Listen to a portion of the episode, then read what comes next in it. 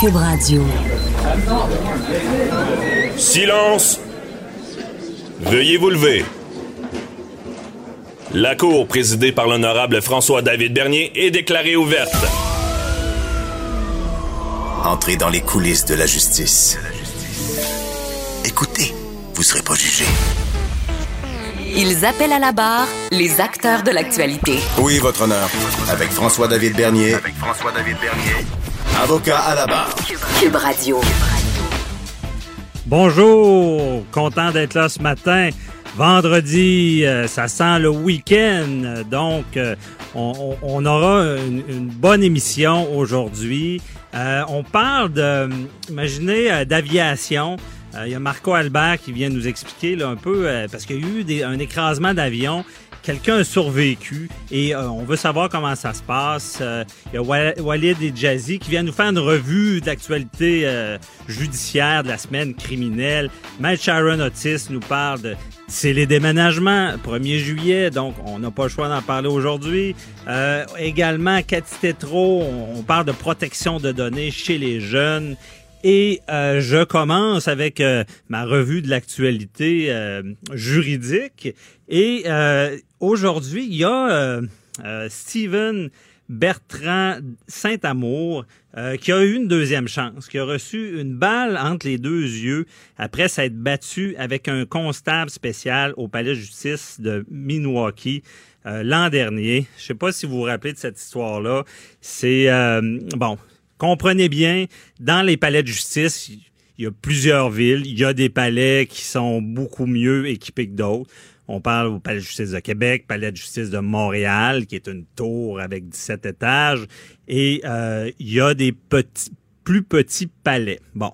Euh, si, pour ceux qui sont allés dans les palais de justice, j'espère en visite, c'est plus agréable d'y aller en visite euh, que lorsqu'on est accusé ou en procès. Euh, on sait à Québec, Montréal, c'est vraiment, euh, il y, a les salles de cours et il y a comme un, backstage, pardon pour l'anglicisme, il y a des couloirs où est-ce que le public n'a pas accès. Il y a des bureaux de juges, il y a le chemin pour la prison parce que dans les palais de justice, il y a des prisons. Et on, fait le transfert des détenus de la prison au palais de justice. On les enferme en attendant que euh, aient leur procès. Et euh, tout ça est bien organisé, ce qui fait que le, le détenu ou l'accusé ne croisera pas des, des, des gens du public euh, lorsqu'il va se déplacer dans le palais. Il va arriver par une porte spéciale, le box, il va- on va faire le procès, il va retourner euh, es- escorté par les, les agents, euh, les constables spéciaux qu'on les appelle. Mais là, à Milwaukee, c'est plus petit, on se promène euh, dans les couloirs normales, c'est moins bien organisé. Et il y a quelqu'un qui se met à faire du grabuge, euh, vraiment euh, à être menaçant. Puis on sait les constables spéciaux, c'est les policiers du palais de justice. Donc, euh, il, il- il y a un constable spécial qui intervient, il y a des agents de sécurité.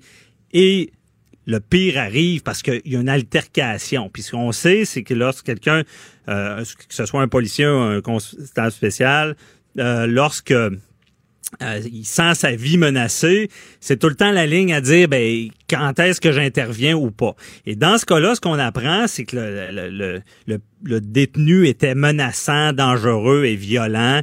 Et le policier, à un certain moment, s'est fait donner un coup et pensait s'évanouir. Il pensait s'évanouir, perdre conscience. Donc, ces gars-là, excusez, ils veulent rentrer à la maison. Ils ont souvent des familles. Le constable spécial a pris son arme, a tiré une balle entre les deux yeux du jeune. Bon, le drame, la mère était proche. Donc, on se demande pourquoi c'est arrivé.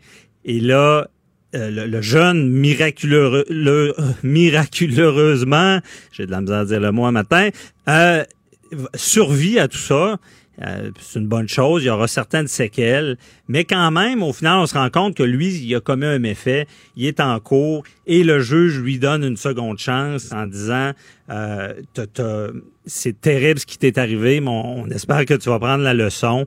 Et euh, on verra aussi dans ce dossier-là si le constable spécial va être accusé. On ne sait pas encore parce qu'il y a, le bureau des enquêtes indépendantes que vous avez déjà sûrement entendu parler, le BEI.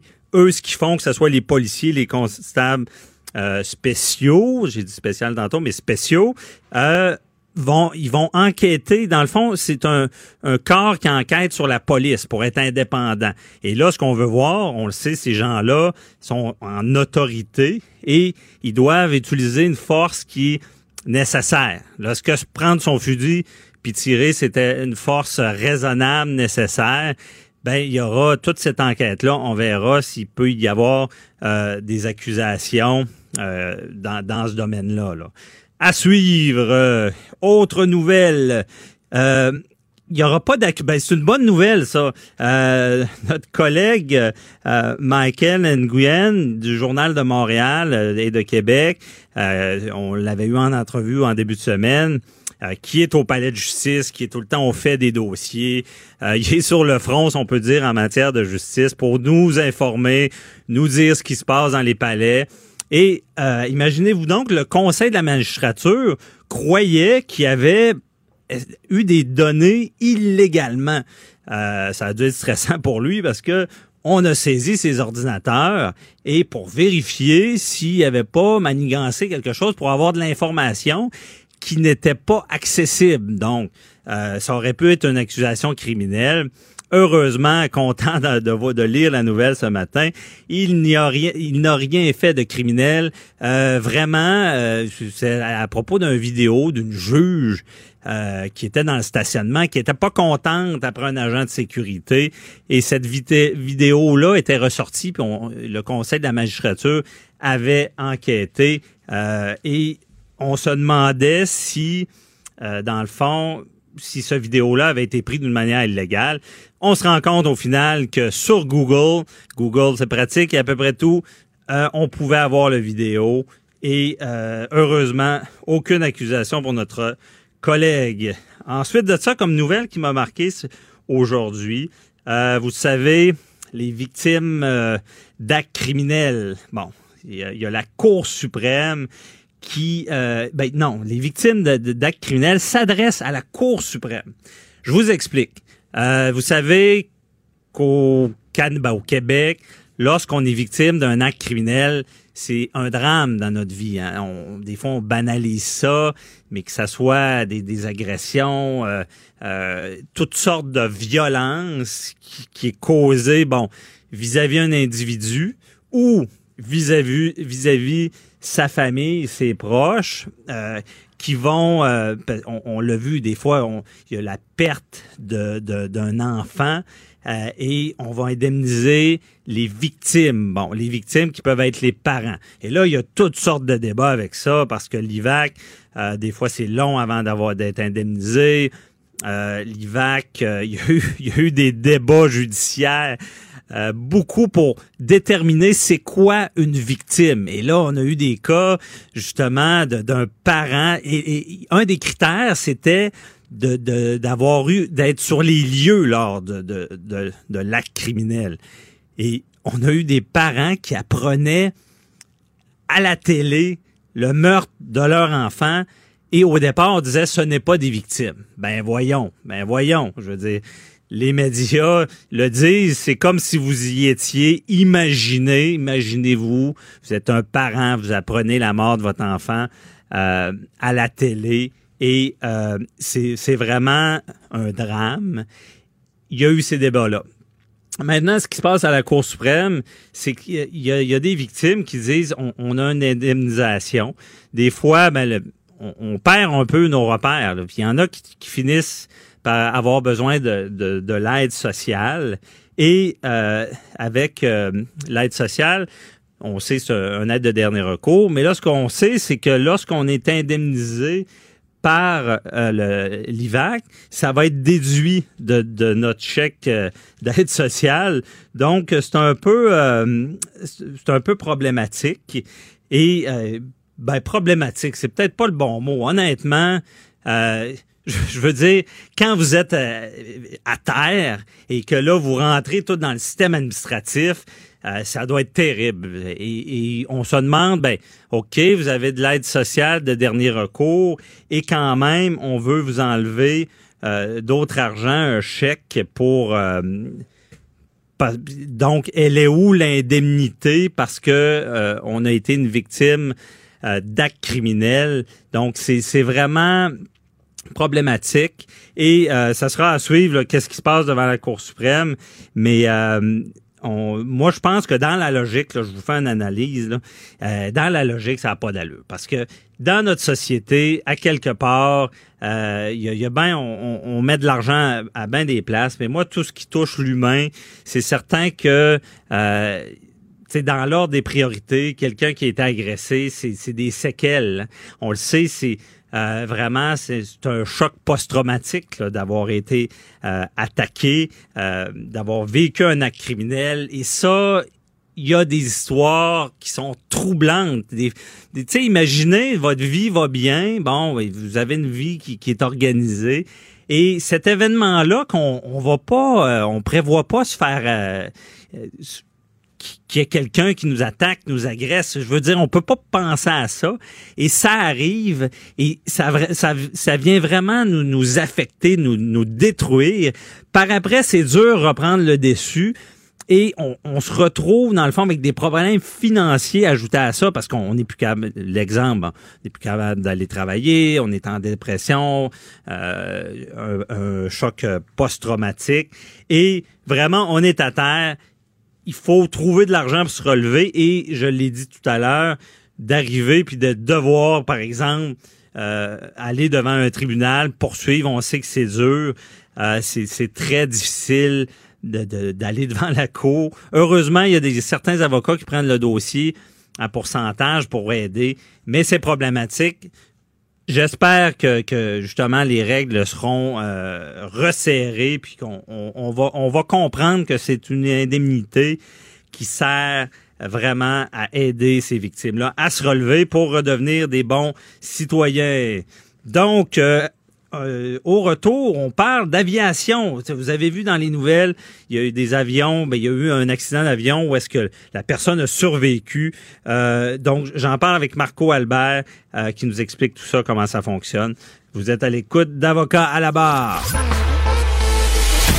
Préparez vos questions. Cube Radio vous offre les services juridiques d'avocat sans frais d'honoraires. Appelez ou textez. 187 Cube Radio. Cube Radio. 1877 827 2346. On parle d'aviation. Euh, on va y aller en trois volets. Euh, il y a la compagnie aérienne québécoise Air, Transat euh, qui sera vendue à Air Canada pour 520 millions de dollars. les, acteurs les actionnaires euh, de Transat devront voter deux mois pour approuver l'achat. Je viens de lire un petit texte, ça paraît. Donc, on va, parler de la transaction et euh, on, on, je veux parler aussi, il y a eu un survivant d'un écrasement d'hydravion qui s'est confié à son écrasement. Et également, il y a une nouvelle qui m'a marqué dans l'aviation, c'est que on aura, ça se peut que dans un, avenir euh, pas si loin, qu'on n'aura plus besoin de pilotes pour prendre des avions. Donc, est-ce que vous prendriez l'avion sans pilote? Euh, bonne question. Euh, donc, d'ailleurs, on pourrait, j'aimerais vous entendre là-dessus. 187 Cube Radio, écrivez-nous, appelez-nous et vous réagirez aussi à l'entrevue que j'ai. Il y a Marco Albert qui est pilote d'avion. Euh, bonjour, euh, Marco. Bonjour, bonjour, M. Bernier. Ça va bien? Ça va très bien. Merci d'être là. Euh, on va. premièrement, pour vous, là, que, qu'Air Transat soit acheté par Air Canada, comment vous voyez ça? Ben moi, je pense que c'est une bonne chose, surtout que ça reste dans le dans le même domaine, parce qu'il y avait il y avait parlé que le, le groupe MAC qui est un groupe euh, immobilier qui, euh, qui tentait aussi de l'achat et qui avait même euh, offert plus cher. Mais il y avait il y a toujours un risque quand ça reste pas dans le même domaine, des fois il peut se passer bien des choses. Mais là, en étant dans, ça reste dans le même domaine, donc moi je pense que c'est un plus là, ce côté-là. Là. C'est pas fait encore à suivre là, pour pour plus tard, mais ça devrait, d'après moi, ça devrait avoir des bonnes chances que ça marche. OK, il faut que ça soit accepté. Mais dans le fond, l'autre compagnie qui aurait donné plus cher, Mac, c'est pas un, avionneur, comme on dit, là. Pas du tout dans le domaine immobilier. Donc, euh, c'est ça. comme je disais, il y a, un risque à ça, mais euh, j'ai hâte de voir. Ben, on se demande, est-ce qu'ils ont l'expertise? Ben, c'est ça, c'est ça, justement. Ils sont pas dans le domaine. Euh, qu'est-ce qu'ils vont faire avec ça? Comment ils vont gérer ça? c'est tout ici, là. OK. Donc, c'est un, choix judicieux d'Air Transat, malgré qu'il y a moins d'argent, de faire affaire, ben, d'être acheté par Air Canada. Ben oui, tout à fait, tout à fait, c'est ça. Je pense que les autres aussi sont pas fous là, fait que donc ils ont, pensé à ça, donc euh, mais il faut que les deux tiers des actionnaires euh, acceptent l'offre, donc ça va être à, suivre pour euh, pour ça là. Ok, à suivre. C'est certain que si c'est plus rassurant savoir qu'il y a une expertise dans l'entreprise, puis que euh, on va on, va donner les services de la bonne manière. Euh, justement, ben on passe, euh, je vais pas faire de mauvais lien, là, on passe à un autre sujet, crash d'avion, un écrasement.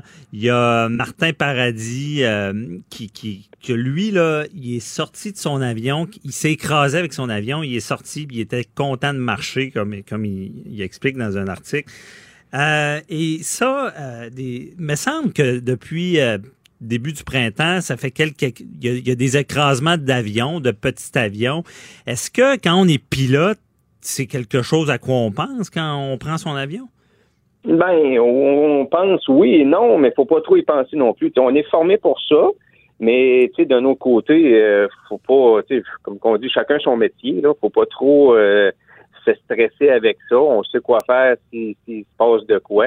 Euh, mais il faut pense pas nécessairement tout le temps à ça. Là. C'est, oui, des choses qui ça, peut arriver. Euh, personnellement, j'en, ai eu, mais il faut, faut rester calme, faut suivre la procédure, puis euh, et voilà. Là, Ben justement, ça m'intéresse. J'en ai eu. Qu'est-ce qui s'est passé? C'est donc vous avez déjà, as déjà vécu une crise là dans les airs, à savoir.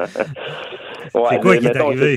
C'est, ben, en fait, euh, j'ai, moi, c'est ça pour, euh, euh, j'ai déjà eu de, trois pas de moteur, en fait, pas en même temps. Jamais 203. Ben, voilà, c'est, le cas de le dire. c'est beaucoup, c'est, énorme. Habituellement, là, des, beaucoup de gens, ils en ont même pas, là, ou qui en ont une dans toute leur carrière. Moi, j'en ai eu trois, mais ça fait un petit bout depuis ce temps-là. moi, j'ai commencé à piloter, j'avais 18 ans. J'ai eu la chance de monter assez vite dans le domaine à 21 ans, j'étais pilote de ligne aux États-Unis. Et puis, euh, ben, ça s'est passé. Je n'ai eu deux aux États-Unis, une au, Québec. Mais Comment ça se passe, là? Ça, doit, ben, on, doit voir notre vie défiler, là.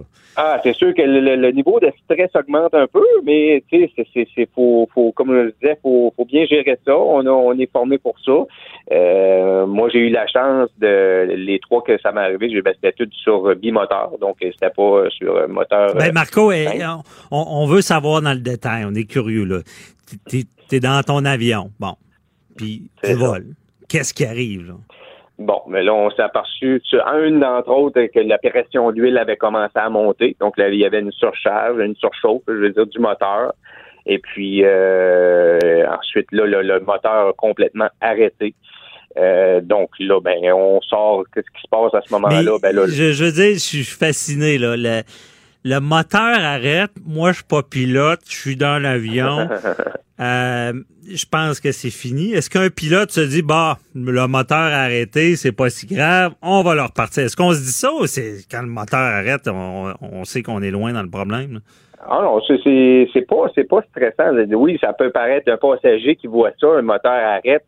Là, il faut faire l'annonce aux passagers, euh, mais c'est pas c'est pas dramatique. Là, c'est pas. Euh, il y en a un autre là, qui marche très très bien. Ok, c'est ça. Bon, c'est fait pour voler pas moteur. C'est fait pour ça. Là. Euh, il y en a un qui marche, c'est pas comme le, Robert Boucher que lui, les deux ont arrêté en même temps. Ça, c'est une autre histoire. Euh, mais quand tu as un bon qui marche à côté, ça du bon, oui, tu vas essayer de le redémarrer. Si ça ne démarre pas, tu le fermes, tu coupes le gaz, puis tu te sers de ton bon pour euh, pour atterrir le plus vite, possible. Puis ça se passe très, très bien. On a une checklist, une procédure à suivre. Puis euh, dans tous les cas, moi, il n'y a, eu aucun problème. L'avion atterrit. C'est sûr qu'on continue pas à destination. Là, on atterrit le, plus proche, le plus rapidement possible. OK. Parce qu'un un moteur, c'est suffisant pour manœuvrer l'avion. C'est ce que sur un, avion qui est deux bimoteur, c'est deux moteurs. Oui, exactement. Puis c'est fait pour ça, c'est testé pour ça, c'est fait pour voler sur un moteur. Ça vole pas bien, mais ça vole. Fait que c'est, euh, c'est- on est capable de garder assez une bonne vitesse. Puis c'est sûr que là, on le pousse un peu plus, par contre, mais c'est, fait pour ça. OK.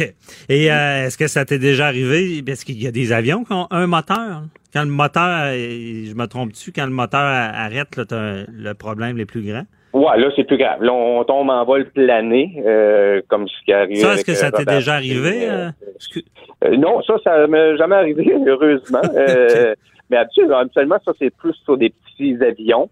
Donc, plus manœuvrable, euh, plus facile à atterrir, moins de grande vitesse. Euh, donc là, on peut se trouver, euh, on a vu même à Québec atterrir sur, euh, que c'était sur Henri IV. Euh, Cessna, c'est des choses, c'est plus facile. Tu trouves un champ, même dans, dans tous nos tests. Moi, je passe des tests réguliers une fois par année. Le gars, l'instructeur me fait la panne moteur, donc il me coupe mon moteur, mon seul moteur. Et puis là, ben et après, ben, lui il veut voir euh, comment je fais pour, euh, pour procéder. Puis euh, à ce moment-là, ben, je me trouve un champ ou une place comme ça, puis pour atterrir. Puis, OK, vous voilà. faites l'exercice vraiment, là. tout à fait, tout à fait. OK. Vous- parce que dans le cas de Martin Paradis qui a survécu, qui, qui est pilote, lui il avait déjà fait cet exercice-là? Oui, lui, il était, formé pour ça, c'est sûr. Il était sur un, justement, si je me trompe pas, un Cessna 172, mais lui, il était sur flotte, hydravion. Euh, donc lui, oh, lui aussi, il savait, il savait quoi faire, malgré que lui, ça, ça, virait autrement. Il était chanceux de survivre de ça, C'est ça, parce que je le cite, il dit Aussitôt décollé, l'avion s'est mis à pencher, ce qui est normal. Mais quand j'ai voulu ramener l'avion, je me suis aperçu que les ailerons qui servent à maintenir l'avion droit étaient bloqués. Oups, bris mécanique, ça, j'imagine. Donc, je n'avais pas de contrôle. À ce moment-là, c'est assez rapide. L'avion est parti en vrille et j'ai planté dans le bois. Bon, euh, c'est ce qu'il dit. Donc, c'est quoi la procédure? On, on voit qu'il y a le bris de moteur. Tout à l'heure, tu parlais de planer. Qu'est-ce qu'on fait? hein? Ben là, à ce moment-là, lui, ça, ça, ça, c'est plus, là, c'est plus grave. Là, on tombe là, dans, dans une perte de contrôle. là. Donc là, on, là, on a zéro contrôle à faire. Zéro contrôle. euh, On, on peut pas contrôler l'avion. Il y a un blocage au niveau des ailerons. Les ailerons, ça, c'est ça qui sert à tourner à droite et à gauche. Euh, Donc ça, quand ça bloque, ben là, euh, là, il n'y a plus grand-chose à faire. Là. À ce moment-là, ben, il faut que tu coupes, tu coupes tout ce qui est électricité, tout ce qui est gaz, pour pas que le feu poigne en- à l'atterrissage, à l'écrasement.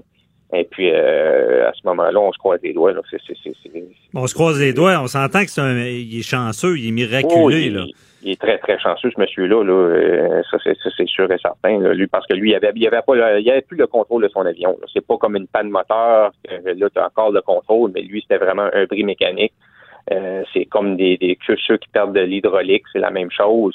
Tu n'as plus le contrôle sur l'appareil. Donc, euh, Ouais, OK. Mais si je me trompe pas, euh, lui, euh, il n'y a, a pas de roue, là. C'est un hydravion. Que c'est hydravion. Oui, oui, peut oui. pas ça, trouver un champ puis trouver une place. Euh, ça, rapidement. Marco, euh, euh, seriez-vous prêt à voyager dans un avion sans pilote? Euh, Est-ce que c'est ça s'en vient, ça, sans pilote? Ah, moi, j'ai- pas trop confiance à ça. Mettons, on n'est pas rendu là. On devrait peut-être commencer par les voitures avant, puis les avions, on verra. Il y a assez de, de- il y a assez de, de, de, de, de, de, de- de contraintes qui peuvent arriver dans un avion. Euh, je vois pas ça. Là. Moi, je vois pas ça tout de suite. Là. Oui, c'est vrai. euh, J'en ai fait du simulateur de, de- d'Airbus 320. L'avion peut décoller, elle peut atterrir toute seule. Ça se fait. C'est, c'est, c'est là présentement. Par contre, euh, il peut avoir bien des choses. La météo, les cellules orageuses. Euh, tu sais, je peux pas voir comment c'est, ça, ça se ferait pour l'instant, pour tout de suite. Là. Ouais.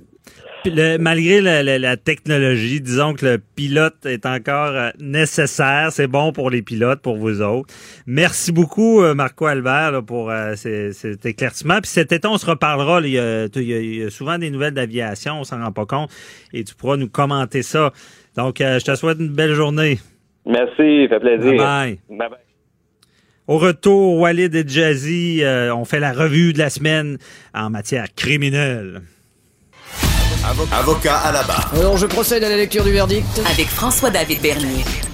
Les meilleures plaidoiries que vous entendrez. Cube Radio. Walid et Jazzy, euh, criminaliste bien connu, euh, qui, qui analyse euh, dans les médias. Euh, bonjour Walid. Oui, salut Eric. Ah, merci d'être là. Donc, euh, vraiment, on va faire une revue de l'actualité ce matin. Oui, absolument. Il y a deux sujets qui ont attiré mon attention, deux sujets qui annoncent la fin de deux énormes dossiers qui ont euh, captivé l'attention du Québec au complet. Il y avait, euh, en matière de sentence, en fait, c'est Michel Cadotte, évidemment, là, qui, qui c'est une cause qui, qui frappait, là, qui a tué euh, sa femme qui euh, souffrait d'Alzheimer. Mhm. Il a annoncé cette semaine qu'il n'ira pas en appel. La couronne avait déjà annoncé euh, qu'elle qu'elle n'ira pas en appel de sa sentence. On se souviendra qu'il a eu euh, deux ans moins un, un jour et, et des travaux communautaires alors que la poursuite demandait une longue peine de pénitencier. Et le deuxième dossier qui a attiré mon attention, c'est euh, une autre cause qui a frappé euh, les corps sensibles des Québécois. C'est euh, Adèle Sarella qui a été trouvée coupable du meurtre au deuxième degré de ses euh, deux enfants. Elle a écopé d'une peine de prison à vie sans possibilité de libération conditionnelle avant 10 ans. OK, bon, deux gros dossiers, c'est bon. Donc, on va commencer par Cadotte. Bon, premièrement, toi, de ton œil de criminaliste, là, Cadotte, Ouais. est-ce que euh, tu crois que c'est un jugement qui, qui, qui est influencé par un débat de société? Euh, c'est sûr que ça a euh, provoqué plusieurs questions, euh, notamment, ben, ça a ramené un peu le débat sur sur euh, le suicide assisté et euh, aussi sur ce, ce nouveau phénomène qu'on appelle l'aide médicale à mourir. Euh, c'est pas facile la, la, la, la, la- la cause cadotte, hein, euh, Mhm. d'autant plus que lorsqu'on lorsqu'on plaidait la peine, les positions des partis étaient aux extrêmes. Michel Cadotte lui-même disait qu'il ben, il avait, quand à, à son arrestation, il avait été détenu préventivement pendant quelques mois. Alors, au moment de sa peine, ses avocats ont dit temps fait, il n'a plus à purger de temps additionnel. Il a déjà été sévère- assez sévèrement puni, alors que la poursuite plaidait une autre extrême, huit ans, euh, parce que euh, on peut, on peut, il n'y a pas d'aide médicale, il n'y a pas de, il a pas de meurtre par compassion au Canada, et quand on enlève Ouais. la vie en toute connaissance de cause, ben c'est, c'est inacceptable malgré toute la sympathie qu'on peut avoir. En bout de piste, ce que la juge avait déterminé, c'est euh, c'est qu'on même si on se met dans la peau de Michel Cadotte, même si on comprend pourquoi il a fait ce qu'il a fait, les raisons qui l'ont motivé, le désespoir dans lequel il vivait. Il a quand même enlevé la vie. En droit, c'est intolérable. Hein? On peut pas enlever la vie. Il n'y a pas d'excuse. Il n'y a pas de, a pas de justification qui permet euh, d'enlever à- la vie à un autre être humain. Alors, elle avait en quelque sorte tranché la poire en deux. Elle avait quand même, elle a quand même imposé du temps d'incarcération. C'est pas banal, c'est très sérieux, mais pas de l'ampleur de ce que la poursuite a demandé. Alors, euh, maintenant, quand vient le temps d'examiner euh, la possibilité d'aller en appel, c'est très, très difficile d'essayer de faire casser une décision en appel. La Cour d'appel euh, laisse une très large discrétion aux juges des procès. Les juges qui ont entendu les procès sont généralement les mieux placés, n'est-ce pas? Ceux qui étaient là, ceux qui ont entendu les témoignages, ceux qui connaissent la preuve. Alors, euh, ils ont une très large discrétion. Alors, avant de pouvoir espérer obtenir euh, euh, un appel, gagner un appel, il faut démontrer que la sentence est nettement disproportionnée. Pas juste trop sévère ou trop clémente, mais qu'elle est nettement disproportionnée. Ça, ça veut dire que pour ce genre de crime-là, les peines normalement imposées, est-ce que euh, la sentence ici serait euh, constituerait un écart marqué? Et ici, ça aurait été difficile. Auc- Aucune des deux parties n'était contente. D'un côté, euh, on demandait une peine euh, beaucoup plus sévère, euh, beaucoup plus clémente, et d'un autre beaucoup plus sévère. Alors, euh, c'était, je pense que c'était une sage décision de- de- des deux parties, tant du côté de Michel Cadotte que du côté de la poursuite, de pas aller en appel parce que ça aurait été une, une, une aventure qui, qui aurait été difficile et en toute probabilité vouée à l'échec. Ben, c'est ça, une sage décision, oui, mais euh, euh, Walid, là, je veux, je veux qu'on sorte là, un peu, du- on, on va aller dans l'analyse là, un peu plus philosophique, là, parce que, Allons-y. regarde, allons-y. Euh, tu te rappelles du cas de, de Latimer? Latimer, Oui. c'était, bon, on, on se rappelle du cas, euh, un homme ben, qui, qui- qui a tué sa fille, qui était lourdement handicapée, qui avait des souffrances, puis il n'était pas question d'aide à mourir, mais lui a décidé de mettre fin à sa vie. Euh, a euh, même n'a jamais regretté son geste. Euh, ça a fait beaucoup de, de, de brouhaha parce que euh, la société, oui, on le dit, le, le, le- le tribunal, c'est c'est pas influencé par la société, mais on- dans ce dossier-là, il y a un juge qui voulait même pas le condamner. Au final, la cour d'appel, il est condamné à 10 ans. Il a même pas sa libération conditionnelle et il a, il a quand même euh, purgé 10 ans. Là. Et dans ce cas-là, c'est ça qui, qui m'intrigue parce que pour toi, là, les, sais, on, on saura jamais ce que les, la décision, euh, comment, pourquoi les jurés ont pris la décision de le condamner à homicide involontaire coupable au lieu de meurtre deuxième degré. Mais il n'y a pas cette, ce genre de, de, de, de sympathie-là qui, qui aurait pu se passer. Parce que ça aurait pu être un meurtre deuxième degré, là. Ben oui, d'autant plus que, je veux dire, euh, c'est là, c'est une remarque très importante que tu fais là et c'est c'est une, une remarque très délicate. En bout de piste, est-ce que le jury a rendu un verdict de sympathie? C'est une question légitime, c'est une question qu'on peut se poser, c'est une question pour laquelle on n'aura jamais de réponse parce que quand un jury délibère, euh, ça se fait en secret et euh, ils ont un, il y a un secret du délibéré. Ils sont tenus c'est pas une question de choix. Ils sont obligés de garder leur motivation, les raisons pour lesquelles ils ont décidé secret. Alors, on va jamais co- comprendre le cheminement intellectuel qu'ils ont pris pour euh, pour en arriver à- au verdict de- de- d'homicide involontaire. Euh, alors qu'un juge, lui, lorsqu'il rend une décision, il motive sa décision et on peut comprendre pourquoi il a décidé de telle façon ou telle façon. Euh, alors que dans les faits ici, ben, c'est pas c'est pas c'est pas extrêmement compliqué non plus là. Euh, Mhm. Il a pris un oreiller, il l'a mis sur euh, le visage de sa femme et elle a perdu le souffle, elle en est morte. Lui il disait euh, je, je, je, je faisais je souffrais d'une dépression sévère. C'est pas contesté, c'est reconnu là qu'il était malade. Euh, mais il n'était pas en état de psychose non plus. Lorsqu'on revendique une défense de non-responsabilité pour cause de troubles mentaux, comme l'avait fait Magnota, comme l'avait fait Guy Turcotte, il faut qu'on démontre qu'au moment où on commet le crime dans, les le feu de l'action, on est totalement déconnecté de la réalité. Euh, on est incapable de mesurer le bien du mal ou on n'a pas de contrôle sur ses mouvements. Michel Cadotte, Ok. aussi déprimé qu'il ait été, il n'était pas en état de psychose non plus. Alors quand il a mis l'oreiller, il pouvait anticiper, il pouvait prévoir là, que, que, que, que- qu'elle perdrait le souffle et qu'elle et qu'elle en décéderait. Mais bon, le jury l'a trouvé coupable d'homicide involontaire. Alors peut-être qu'il a réussi à, à attirer la sympathie. Ou juridiquement, peut-être que le jury euh, a pensé qu'il a agi tellement spontanément qu'il ne pouvait pas avoir une intention coupable de Ben, c'est ça. Parce que Walid, on parlait aussi de la- la- de l'intention diminuée. C'est ça. Je pense que tu- tu l'as dit, il est en Il est tellement. Est-ce que est-ce que c'est un peu ça? Il est tellement en détresse que oui, que l'intention, il y avait de la difficulté à, la faire valoir? C'est ce qu'on, c'est ce que, c'est ce que, j'imagine que c'est ce qu'on, c'est ce qu'ils ont conclu. Euh, c'est, un homicide involontaire, c'est avoir causé la, c'est, commettre un geste, un geste illégal, comme par exemple un voiture, comme par exemple mettre un oreiller par-dessus le visage de quelqu'un. Euh, mais sans avoir eu l'intention de tuer.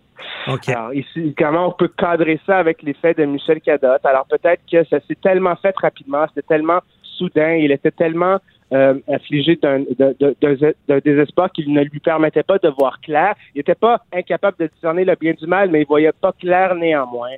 Alors, euh, le jury l'a trouvé coupable d'homicide involontaire. Il est chanceux, hein, parce que s'il avait été trouvé coupable de meurtre au deuxième degré, il aurait fini ses jours en prison. C'est prison à vie sans possibilité de libération conditionnelle avant 10 ans, compte tenu de son âge quand même. euh, c'est un monsieur d'un certain âge. Euh, Mhm. euh, C'est ça, c'est bon de le rappeler. Ça aurait pu être, ça aurait pu être beaucoup plus, ça aurait pu être beaucoup pire. Ouais, c'est ça. Puis à suivre. Peut-être qu'il y aura de l'amélioration dans ce domaine-là. Euh, pour ce qui est de la où- loi. Ouais, ben c'est ça. Là, c'est, c'est, euh, c'est. euh, ben, premièrement, est-ce qu'il y a matière à meurtre par compassion? Sauf que ça fait des années qu'on a ce débat-là. Euh, chaque fois Mhm. qu'il y a des causes de suicide assisté, ça régénère le débat sur euh, sur le meurtre par compassion. Et au niveau des tribunaux, ça, ça, c'est pas Ça reconnu. Est-ce, que le Parlement, lui, va intervenir là-dessus? Et il y a aussi, rapidement aussi, la question de l'aide médicale à mourir. hein. On avait demandé, il avait demandé pour sa femme l'aide médicale à mourir. Mais le Mhm. critère pour obtenir l'aide médicale à mourir, c'est être en fin de vie. Euh, il y avait un pathologiste au procès qui avait, qui avait témoigné, un expert, qui est venu dire euh, pour la poursuite, là, qu'elle, n'allait pas mourir dans les jours qui suivent. Elle n'était pas biologiquement en fin de vie. Ah, elle avait l'Alzheimer, était complètement déconnectée de la réalité. Est-ce que c'est assimilable à être en fin de vie? De, à tout- toujours est-il que ça n'a pas été reconnu, ça nourrit le désespoir et il a, il a commis le geste qu'il avait commis. Si elle avait obtenu l'aide médicale à mourir, euh, Michel Cadet n'aurait jamais été poursuivi. C'est ça. Il y a tout un débat qui va continuer dans ce domaine-là. À on se parle euh, on- sentence d'Adèle Sorella. Toute une histoire, ça. Oui, oui, ben, c'est parce que euh, ces deux enfants sont morts. Ces deux enfants ont été trouvés chez elle, euh, décédés, étendus à côté euh, d'un appareil, d'une chambre hyperbare. Alors, c'est un lit à oxygène. Il y a des gens qui s'en servent pour, euh, pour des raisons médicales. Il y avait ça chez eux et on, on- a, a trouvé les enfants décédés à côté, mais les euh, circonstances exactes du décès n'ont jamais été euh, précisées, élucidées. Il n'y avait pas de preuves là-dessus. Ça demeurait un certain mystère. Adèle Sorella, elle, elle a été arrêtée. Elle s'était euh, en, voiture, puis euh, elle a foncé dans un fossé euh, et, et elle a été arrêtée à ce moment-là. Elle avait, elle avait plus de souvenirs de rien. Elle se souvient pas elle de ce qui s'est passé exactement. Elle a témoigné là-dessus au procès. Ce que la poursuite a fait, a fait valoir, c'est que c'est l'opportunité exclusive de tuer. Personne d'autre qu'elle pouvait avoir été l'auteur du meurtre. Euh, en bout de piste, bon, elle a été trouvée coupable, elle, de meurtre au deuxième degré. Elle avait été, euh, alors meurtre, on a eu l'intention de tuer, on a enlevé la vie, mais c'était pas planifié à l'avance. Alors c'est c'est euh, dans, dans, dans les crimes les plus graves au code criminel, prison à vie sans possibilité de libération conditionnelle entre 10 et 25 ans. Alors un minimum de 10 ans un maximum de 25 ans et ça peut aller n'importe où entre les deux. Un juge doit, comme pour n'importe quelle autre sentence, regarder le dossier dans le détail, se demander quelles sont les circonstances aggravantes, les circonstances atténuantes, prendre la balance et moduler la sentence en fonction euh, de la preuve. Ici, la juge s'en est tenue au minimum, c'est-à-dire euh, 10 ans. Alors, Mme Sorella va devoir euh, faire euh, un minimum de 10 ans avant de pouvoir obtenir sa libération conditionnelle. Pourquoi le minimum? Le juge a estimé que c'était, que c'était, ben, elle était sans antécédent, c'est pas quelqu'un qui était par ailleurs en danger public, Mhm. et elle a agi dans un état de dépression extrême, elle aussi. C'est un fait qui était non contesté. Alors, il ressort de la preuve qu'elle était dans un état de vulnérabilité extrême. Elle, deux ans auparavant, elle venait d'apprendre son, que son, son mari euh, ou son conjoint là euh, Ouais. est parti en cavale, s'était enfui. Lui, elle découvrait qu'il avait, il était sous mandat d'arrestation pour euh, son, par- parce qu'il était activement impliqué dans le crime organisé à Montréal. Elle, Ben elle oui, découvre ça. il s'enfuit et deux ans plus tard, bon, elle a, elle a tué ses enfants. C'est pas sympathique. Ben oui, encore, encore un cas de, justement, on- le minimum parce qu'il y a encore un cas de santé mentale, mais pas assez pour la non-responsabilité criminelle. Euh, merci beaucoup, euh, Walid, euh, donc, pour euh, la revue. On se reparle la semaine prochaine. Absolument, à bientôt. Bye bye. Walid et Jazzy, euh, criminaliste. Deux heures par jour avec des avocats. Inquiétez-vous pas, là, la consultation est gratuite de 9 à 11.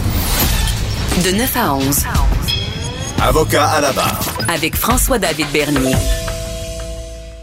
À l'approche du déménagement du 1er juillet, on parle de, de, de locateurs, locataires, des pièges à éviter euh, avec les logements. Nous sommes avec euh, Maître Sharon Otis, notre chroniqueuse. Bonjour, Maître Otis. Oui, bonjour, ma dernier. Bon, OK, on, va analyser le déménagement. On part du bail. Les, obligations du locataire, qui, est le propriétaire, là, OK? Locataire, qui, c'est celui qui signe le bail. C'est quoi les obligations en général?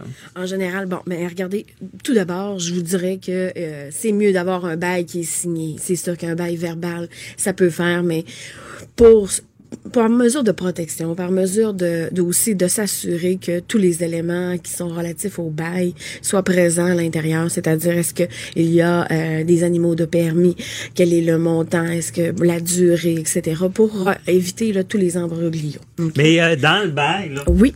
c'est euh, c'est quoi la, la, la je sais pas, c'est où ça accroche le plus d'habitude? Ben, le bail, où est-ce que ça accroche? C'est généralement là, au niveau du paiement. Il y a plusieurs retards de paiement qu'on voit là euh, devant la régie du logement. Et c'est, je vous dirais, c'est la principale euh, cause. Et aussi, on voit euh, également les dommages. Les dommages au, au loyer, au logement, pardon, parce que le loyer, c'est le prix du le montant qu'on donne, le logement. Ouais. Quand il y a du grabuge dans- à l'intérieur. OK, mais on va en parler tantôt, parce que ça, il y a des histoires. Oui. Mais Mais le paiement, là, Oui. bon, ça prend. Est-ce que, on, par exemple, on est, ben, il y a le montant qui est inscrit dans le bail. Est-ce que c'est légal du euh, du locataire? Est-ce tout le temps un locataire, locataire, locataire, le propriétaire, on va l'appeler Oui. de même, d'exiger, exemple, un dépôt, un gros montant pour garantir le loyer. Non, il n'y a pas d'obligation là de fournir un dépôt et je vous dirais même là que c'est pas obligatoire. Il y a certains propriétaires qui s'essaient à avoir une série de chèques par contre, ok? Mais Alors, attends, il a, oui. y a pas de mon parce Oui. qu'en en Europe c'est comme ça, hein, tu, tu loues puis t'es mieux d'avoir un peu de budget parce que ils vont te demander trois loyers d'avance, ils gardent ça en dépôt. Mais ici c'est illégal. Il n'y a pas de dépôt là d'obligatoire euh, pour le loyer. OK. Bon, quelqu'un, un de nos auditeurs se fait demander un dépôt, qu'est-ce qu'on fait? On... Ben à ce moment-là, regardez, si si les parties s'entendent et s'il y a une bonne raison pour, pourquoi pas, mais cependant, ce, n'est pas obligatoire, donc euh, de dire au Mais propriétaire. on peut-tu dénoncer ça, dire, parce que, tu sais, on sait que les logements euh, discriminés, euh, tu sais, il y a la commission des droits et libertés, ça arrive, des fois, on veut louer une place, puis euh, ça pourrait être discriminatoire de dire à quelqu'un euh, qu'on sait qu'il a peu de revenus, dire, ben moi, si tu veux le loyer, euh, ça me prend un dépôt. Il y a toujours possibilité de, de s'adresser à la régie du logement. Là, OK, c'est bon. Et euh, pour ce qui est de est-ce que on peut le, le propriétaire peut exiger une série de chèques post-datés? Non, ce n'est pas, euh, c'est pas possible d'exiger une série de chèques. L'important quand on paye le loyer, ok, le montant du bail, c'est que ce soit payable telle journée, ok? La journée qui sera déterminée entre les parties, généralement c'est le premier du mois, ok, et de le payer à fréquence. Le propriétaire n'est pas obligé non plus de prendre si, euh, par exemple, le locataire n'est pas en mesure d'acquitter le loyer au complet. Le propriétaire n'est pas obligé de prendre le montant partiel. Donc, il faut vraiment que ce soit le loyer complet, que ce soit le, le- le- mode de paiement que vous voulez, c'est- c'est-à-dire par virement bancaire, euh, euh, ben même on voit même des fois par carte de crédit lorsque c'est des compagnies de gestion, vous comprenez, qui gèrent les meubles. La- peu importe la façon dont c'est fait, il faut aussi voir où est-ce qu'il est fait le paiement, ok? Parce que dans le code, s'il n'y a rien de prévu à cet effet-là, à ce moment-là, c'est le locataire qui doit se le locataire pardon qui doit se présenter chez le locataire pour aller recouvrir l'argent. Donc euh, il y a beaucoup de choses à prévoir. Mais donc, pour la série, parce que je sais que les nouveaux, euh, ben, avis à nos auditeurs qui vont signer un bail, euh, et- puis si vous, souvent, le, le propriétaire va le remplir, il va vous le présenter. Si vous voulez pas donner une série de chèques, maintenant, il y a une coche. Est-ce que du mode de paiement, justement, dans le bail, donc, euh, si vous voyez que c'est déjà coché à série de chèques, ben, là, par contre, ils vont être obligés. Donc, à vérifier quand vous signez un bail.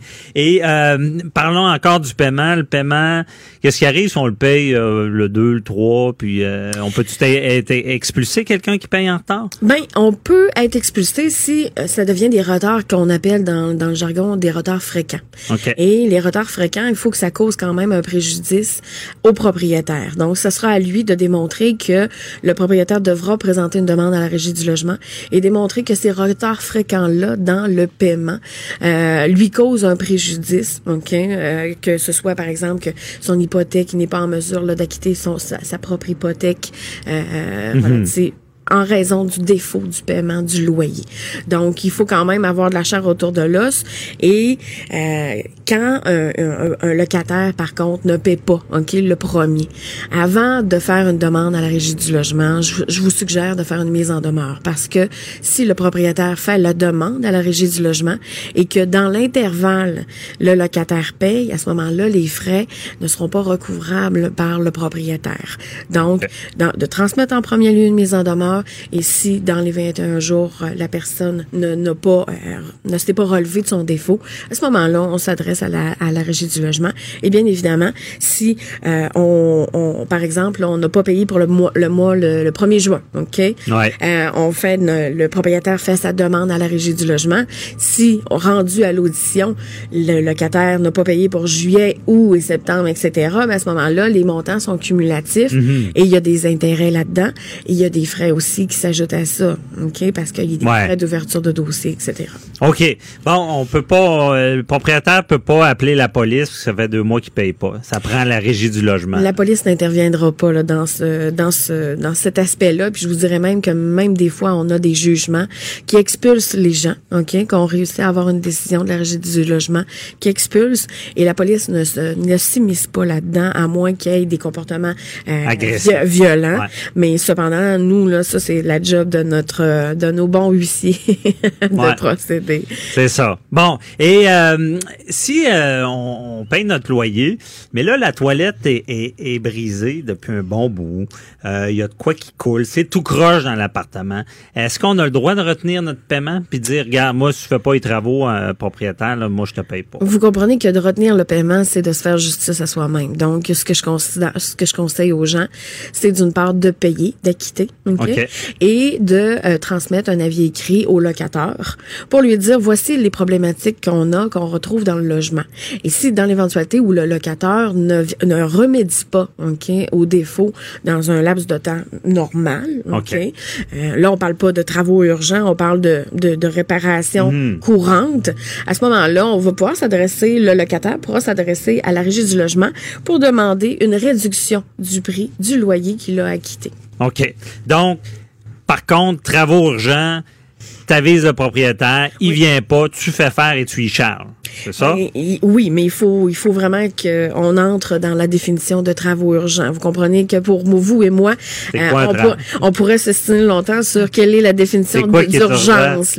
Ben, l'urgence, je vous dirais là que euh, un, un bris de tuyauterie, par exemple, ok, où est-ce que ça coule, où est-ce que là, non seulement on aura des dommages à l'édifice, mais on aura également des dommages aux biens, ok, aux biens du locataire. À ce moment-là, on peut parler de travaux urgents. On entre en communication directement avec notre propriétaire. On fait toutes les démarches utiles et nécessaires et euh, à défaut, là, on le fait faire et on par la suite, on réclame euh, au propriétaire là, les coûts engendrés. Mais là, si on réclame, faut aller à la régie du, du logement. Là. Si on réclame, il faut aller à la régie du Mais logement. c'est pas long à la régie du, régie du logement, c'est pas compliqué, est là? Moi, je vous dirais que la régie du logement, je trouve que ça va quand même assez vite, ça va quand même assez bien. Euh, les régisseurs connaissent très bien parce que c'est ciblé, les demandes sont quand même Ouais. euh, communes. Euh, faut que vous sachiez une chose, par contre, c'est que dans l'éventualité où le, le recours du locataire ou du locateur est de plus de 15 000 à ce moment-là, la représentation par avocat est permise. OK. Cependant, C'est pas obligé. euh, et c'est pas obligé. C'est pas OK. obligé. Donc, en, en bas de 15 000, on peut pas être représenté par avocat. Ça coûterait cher, de toute façon. Et en haut de 15 000, on peut. Ah, c'est bon. On peut, on peut, on peut. Et, et, et à ce moment-là, ben, rendu à 15 000 vous comprenez que c'est pas, c'est pas obligatoire de se faire représenter par un avocat, mais c'est peut-être bon d'aller prendre ses assises et d'aller rencontrer un avocat pour être euh, aiguillé, d'avoir toutes les informations utiles et nécessaires pour se faire représenter. Mhm. Mais vous savez aussi que au niveau de la régie du logement, vous pouvez demander à un mandataire, à un membre de votre famille, s'il a un mandat précis, il va pouvoir aller en lieu et place à votre place pour euh, devant la régie du logement, dans le fond, pour faire valoir vos droits. OK, parce que ça doit pas être évident. là. Ça doit être stressant, aller là, pareil. Puis quelqu'un qui est pas avocat, là, il faut qu'il prépare son dossier, il faut qu'il monte ça. Je vous dirais que c'est pas plus, c'est- c'est- c'est- ce n'est pas stressant parce que la, la majorité des gens qui sont en salle d'audience euh, ne sont pas avocats, vous comprenez? Donc euh, chacun passe. Il y a beaucoup, je vous dirais, de demandes par défaut. Ok, c'est-à-dire le locataire euh, a pris une demande euh, en recouvrement de loyer ou en dommages, etc. Et que le locataire, malgré qu'il a été, qu'il a reçu l'avis de, de l'avis de, de se présenter à la régie du logement, n'est pas là. Alors c'est des, des, des demandes par défaut. Commence toujours par les demandes par défaut, ça va très vite. Ça, c'est le fun.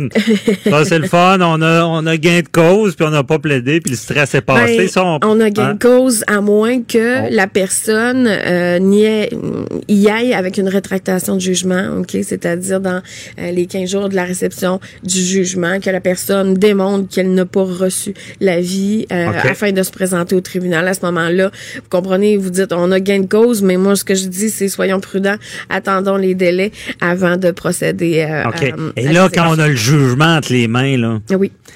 là, qu'est-ce qu'on fait? On appelle Les huissiers. c'est certain que... Qu'est-ce qu'ils font, les huissiers, avec ça? Là? Nous, on transmet généralement le, le, le, le jugement au huissier. C'est le huissier qui s'occupe de l'expulsion, le cas échéant. Mais c'est vrai que le huissier débarque, puis ils sortent les meubles puis ils mettent ça dans la rue? Quand il y a une expulsion? Quand il y a une, ben généralement je vous dirais là qu'à 90% les gens sortent d'eux-mêmes. OK. Ils prennent pas la chance euh, de d'attendre à ce, ce d'être rendu là. Ouais. Mais si le huissier se présente là, euh, généralement la personne est là, il va offrir collaboration euh, et les meubles qui restent sur place dans l'éventualité où le locataire il est parti euh, en Abitibi là, Ouais, ouais. on ne sait plus là où, où- il est ou de quelle façon le retracer. À ce moment-là, c'est sûr que là, les meubles, on est pris un peu avec ça. ok? Ok. Donc, le propriétaire, est-ce qu'il va vouloir les entreposer dans l'intervalle, à savoir pour, pour ne pas être poursuivi s'il s'est débarrassé des biens, vous comprenez, du Ouais, locataire? il faut qu'il fasse un avis, puis blablabla. Ah, Donc, il faut toujours être prudent. Il faut toujours, mais je vous dirais que les huissiers sont la bonne personne pour euh, euh, répondre à vos questions, surtout sur l'exécution du jugement. Ils sont là pour ça. Ils sont tellement habitués. Là. Oh, c'est ça. Puis s'il reste des meubles, de toute façon, c'est facile. Vous appelez euh, au 1-877-827-2346 Cube Radio, avocat à la barre, on répondra quoi faire Oui, euh, avec oui. les questions du public. Quand on, on est pogné avec les meubles de quelqu'un, qu'est-ce qu'on fait? Euh, Maître Otis, euh, quand on quitte le logement, il y a des Oui. histoires d'horreur là, avec ça, là, le- des, des, des- des- appartements détruits ou quoi que ce soit. Là. Ben c'est que ben assurément, mais le code ce qu'il dit, c'est que on doit laisser le loyer dans un état de salubrité, OK? Donc des fois là, euh, on voit des histoires d'horreur où est-ce que les murs sont défoncés euh, ou par exemple, j'ai déjà eu un dossier pour lequel là euh, c'est un artiste peintre là, qui résidait là dans dans dans le logement et euh, je peux vous dire une chose, c'est qu'il en avait mis des couches de peinture et, et que à ce moment-là, il a fallu faire des travaux de réfection quand même assez importants. Donc c'est des coûts additionnels, ces coûts-là bien évidemment peuvent être par la suite réclamés au locataire parce qu'il ne l'a pas laissé dans le même état qu'il l'a eu au moment de la signature du bail. Mais dans les faits, rapidement, Oui. euh, est-ce qu'il faut euh, vraiment spick and span? là, quand on quitte, il faut tout avoir à nettoyer le dedans des armoires, nettoyer les murs. Est-ce qu'il faut vraiment que ça soit propre? Ben, il faut, faut quand même, il y a un minimum de C'est quoi le mot du code? Non, dit salubrité. Salubrité. OK. OK, salubre. C'est- ben, ça dépend. Pour Madame Blancheville, peut-être qu'elle, ça sera pas speak and span à son goût, mais pour l'ensemble des gens, peut-être que ça va convenir. Mais de- Ouais. bien évidemment que ce soit, euh, que ce En tout cas, euh, laissons ce message-là. Laissez ça donc propre pour l'autre. là. Ça évite la chicane, puis tout le monde est heureux. Donc, merci beaucoup, euh, Maître Otis. Très éclairant. On se reparle après, la semaine prochaine pour Oui. une autre chronique. Déclarez-vous solennellement de dire la vérité, toute la vérité et juste la vérité. Euh, ben, ben oui, ben oui. De 9 à 11, Avocat à la barre. avec François-David Bernier. Avocat à la barre vous propose de vous donner des primeurs. Euh, on va déjà donner certaines conclusions de la commission Laurent euh, qui vient, qui veut mettre en lumière, vous rappelez l'histoire de la fillette de Granby. Euh, on, qu'est-ce qui se passe avec notre DPJ, euh, direction de, de protection de la jeunesse? Euh, Maître Boily euh, déjà veut, veut nous donner des réponses sur la problématique parce que Maître Boily, vous avez été sur le CA de la, de la DPJ pendant longtemps. Là. Bon, ça fait longtemps, mais quand même, euh, écoutez, on veut, on veut extrapoler un petit peu ce matin, là. mais il faut comprendre, la loi de la protection de la jeunesse qui a été adoptée de- dans son nouveau style dans, au début des années 90, c'était l'enfant d'abord. Et puis je me souviens, euh, le, le- le- il y avait eu un fascicule qui avait été euh, fait à ce moment-là, lors de l'adoption de la loi. faut, faut se souvenir aussi que c'était sous l'égide de- de- du Parti libéral du Québec à ce moment-là. C'était Marc-Yvan Côté qui était ministre de la Santé et des Services sociaux à ce moment-là. Puis il avait donné, décidé de donner un coup de barre, puis on avait dit l'enfant d'abord. Et dans le fascicule, c'était euh, clairement indiqué que euh, le- l'enfant, euh, c'était, on disait, le Québec fou de ses enfants. C'est ça qu'on disait. Alors, aujourd'hui, il y a des langues sales qui pourraient dire, ils ont rajouté deux lettres, c'est le Québec se fout de ses enfants. Oh. Euh, c'est un peu mal, mal, mal paraître, puis, je voudrais surtout pas, mais alors mais pas du tout euh, faire de reproches aux intervenants sociaux. C'est pas eux le problème parce que les autres ils sont on dit en anglais loadés, ils sont dépassés par les événements, ils ont des cas euh, exceptionnels des fois à régler, ils n'ont pas nécessairement toute la formation qu'il faudrait avoir. Et puis écoutez, lorsque je dis ce matin que je pourrais donner déjà et sans charger 10 millions là, aux contribuables les conclusions de la commission, je pense qu'on les connaît déjà ces conclusions là parce que oui, le Québec est fou de ses enfants, mais le Québec, malheureusement, a pas pris peut-être les bonnes tangentes, a peut-être pas pris les bonnes méthodes. Et c'est probablement ça que Mme Régine Laurent, votre collègue à TVA, là, qui, est votre ex-collègue, Emmett Bernier, qui va probablement conclure parce que il y a, tellement d'évidence là-dedans et, ils vont entendre, et, ils vont entendre, parce que ce sera, sera pas celle de cette commission-là, ils vont entendre un paquet de témoignages. Mais moi, je suis convaincu que parmi ceux-ci, on va y retrouver des conclusions qu'on va vous faire valoir plus tard, qui sont tout à fait normales parce que les gens qui travaillent à la DPJ, les gens qui sont les intervenants sociaux, ils ont à vivre avec ce qu'on appelle les chartes, hein? les chartes, les chartes des droits et libertés. Mhm. Alors les parents, les parents ont des droits, les enfants ont des droits aussi, mais les parents parce qu'ils ont des droits,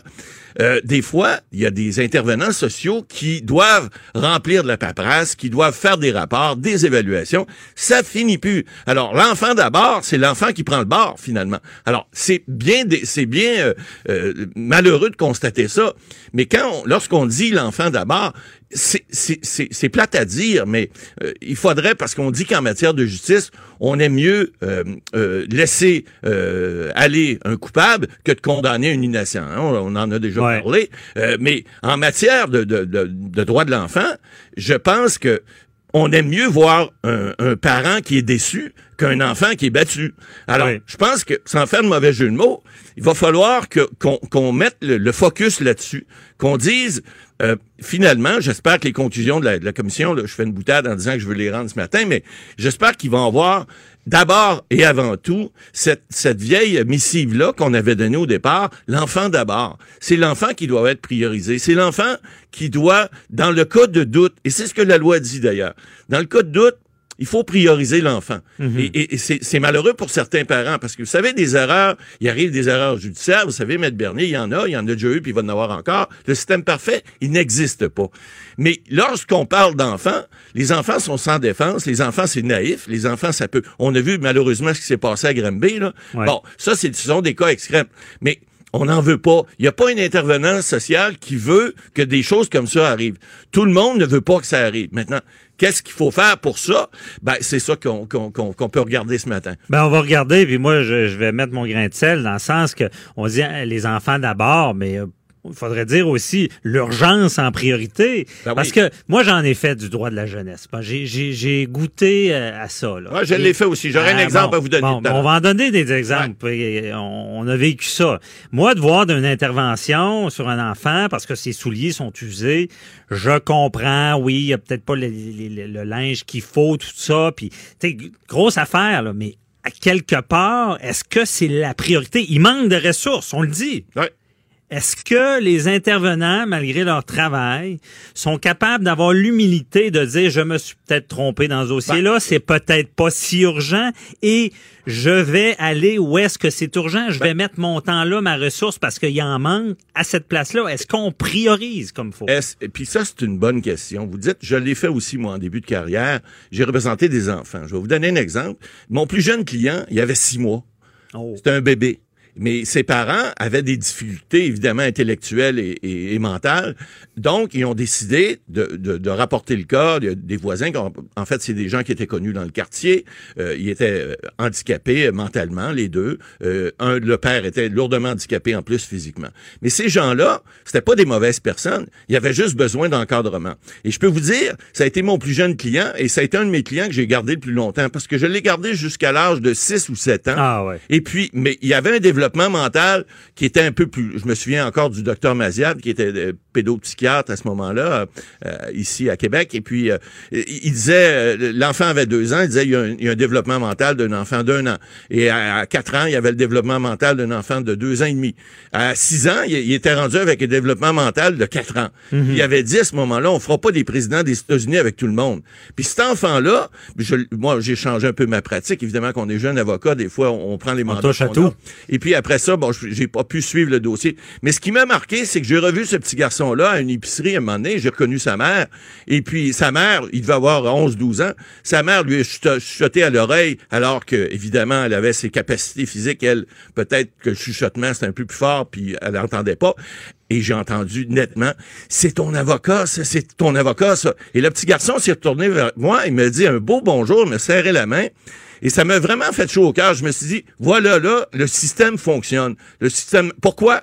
Parce que on a suivi cet enfant-là. Puis je me souviens qu'à l'époque, l'intervenante sociale était la même lorsque l'enfant avait six mois que lorsque l'enfant avait six ans. Alors, c'est un autre problème aigu aujourd'hui on, a des jeunes intervenants qui veulent bien faire, mhm. mais on a tellement de dossiers, on les change de place, on, les transfère, on transfère les dossiers à d'autres intervenants, ce qui fait que ça devient mêlant pour ces intervenants sociaux. J'ai jasé encore la semaine dernière avec une d'entre elles qui disait, ben là, écoutez, on, a beaucoup de cas, puis en plus, les cas sont, envoyés d'un à l'autre. Alors, comment voulez-vous suivre un dossier lorsque vous n'êtes pas dans le même dossier pendant deux ans, ah trois ans, puis changer constamment? Non, non, c'est ça. Puis on le dira jamais assez, c'est pas évident pour eux parce que comprenez bien, ils sont dans la détection, dans le sens que l'abus là est dur à détecter. Le parent qui abuse, il, là, lorsqu'il se présente devant eux, il paraît bien, il paraît bien, il, va être de bonne humeur, il est pas dans la chambre à coucher comme on dit pour savoir ce qui se passe vraiment. Donc c'est tout ça, mais là on parle du système qui a échoué, puis on, on parle de la fillette de Granby, mais on oublie la petite euh, Rosalie, je crois, de, Québec aussi, qu'on l'a échappé. Puis à l'époque on était scandalisé, mais il n'y avait pas eu de commission. Maintenant il y a une commission, Régine Laurent, Maître Boily, Qu'est-ce que ça va donner, cette commission-là? Comment ben, ça va marcher? Écoutez, il va y avoir une... Bon, ça va être comme toutes les commissions d'enquête. Là, on va faire une enquête approfondie et élargie. Le premier ministre le dit, là, il n'est pas question qu'on laisse nos enfants comme ça et que ça soit des, des, des, des, des choses tragiques se reproduisent comme ça. Bon, malheureusement, il va peut-être en avoir d'autres, mais on va essayer d'éliminer ça. Moi, ce que je pense, on va conclure en bout de ligne des choses importantes qui vont être... Puis vous pouvez le noter aujourd'hui, ça va être dans le rapport de la commission. Je suis convaincu de ça. D'abord, il y a trop de papiers à remplir c'est trop lourd administratif. Il y a, trop de cas par intervenant, donc chaque intervenant devrait être limité dans un nombre de cas. En plus, ben, il devrait y avoir plus d'intervenants. Évidemment, on veut mettre de l'argent, on a annoncé le troisième lien à Québec, on met des milliards. Il va y avoir des, choix, des, choix sociaux à faire. Puis là, ben, on veut investir dans nos enfants, on veut s'investir dans les hôpitaux, dans les routes? Et, à un moment donné, on n'a on pas les poches pleines. Là. Les, poches, il va y avoir des choix à faire. Et ensuite, je pense qu'il va y avoir euh, euh, moins de, de, de, de, parents à, on, on, va devoir, puis on dit l'enfant d'abord, on va devoir insister sur le fait que dans le cas de doute, c'est l'enfant, c'est l'enfant, c'est l'enfant, et insister sur ce fait-là. Ensuite, bien évidemment, il va falloir mieux protéger les intervenants parce que c'est toujours le risque de poursuite. Faut qu'ils faut qu'ils se protègent. Ils savent pas. On a vu le DPJ de Granby là, qui s'est fait relever de ses fonctions. Je suis convaincu ce gars-là n'a pas fait exprès, là. mais c'est l'apparence. Hein? On a mhm. dit, ben là, il y a eu un laxisme dans le système. Bah ouais, les dirigeants, on le met dehors. Mais un instant, là, tout le monde va dire, ben là, un instant, si j'arrive, moi, à une fonction telle ou à, tel niveau de dirigeant, j'ai des risques de me faire foutre à la porte, et je vais me protéger. Alors, il va falloir trouver un système puis mettre en place des, des, mécanismes qui vont pouvoir permettre à ces gens-là d'être euh, mieux protégés. Bon, on dit aussi des mécanismes de dénonciation qui soient plus euh, efficients, hein, qui soient plus, qui mhm. fonctionnent un peu plus. Les gens dénoncent, mais peut-être qu'ils dénoncent pas assez. Puis des fois, c'est toujours le, le même principe. Oh, c'est pas chez nous, je m'en occupe pas. oui, puis on rappelle que la loi la protection de la jeunesse oblige. effectivement, il y a un article dans la loi, mais les gens, est-ce que c'est bien connu? Est-ce que les gens, vous savez, des fois dans les régions rurales, les gens se connaissent beaucoup plus. En mhm. ville, le voisin crie, on ferme la porte, on va faire mettre même, euh, on va capitonner pour pas l'entendre. Alors, il y, a, des, choses qui doivent être faites. Mais il doit y avoir une meilleure formation aussi au niveau psychologie pour les intervenants sociaux. On sait que c'est des, souvent des jeunes sont engagés, on euh, euh, une main-d'œuvre qui qui, qui, qui, qui, est difficile à obtenir, mais il va falloir les former comme il faut. Puis, dernier, puis en dernier, moi, je dirais qu'il faut avoir un meilleur suivi des dossiers. Il mhm. faut que, comme l'exemple que je disais de mon jeune, mon plus jeune client, il faut que les intervenants sociaux soient en mesure, aient les outils pour garder les dossiers, puissent les suivre, et sans exagérer, évidemment, mais être capable de, de, de, donner des bonnes, des bonnes, euh, une bonne relation avec le client, parce que l'enfant, c'est le client. Et c'est lui qui doit en bénéficier. Non, c'est bon. OK, bonne analyse. On suivra la, co- la commission euh, Régine Laurent à savoir si on va réussir à mettre le doigt sur, sur le bobo. Ben, Bobo, on, le a pas mal mis de doigts ce matin. Bon, déjà, merci, Maître Boily, pour vos recommandations. Avocat à la barre. Alors je procède à la lecture du verdict. Avec François-David Bernier. Les meilleures plaidoiries que vous entendrez. Cube Radio. Dans la foulée des du vol de données chez Desjardins, on veut parler de l'impact des brèches que ça peut avoir sur les jeunes. Bon, là, je parle pas du monsieur tout le monde, mais sur les jeunes, les brèches, le vol d'identité, saviez-vous que ça peut être encore plus grave chez un jeune? Moi, je ne pensais pas ça, mais imaginez l'épée de Damoclès qui reste parce que les fraudeurs, la, personne est mineure, peut pas faire grand-chose, mais y attendent et y attendent. Un jour, cette personne-là aura un bon crédit et un jour, le fraudeur frappera. On reçoit Cathy Tétrault, qui est directrice générale et fondatrice du euh, centre CyberAide, euh, qui fait de la sensibilisation à propos de tout ce qui est cyberdépendance.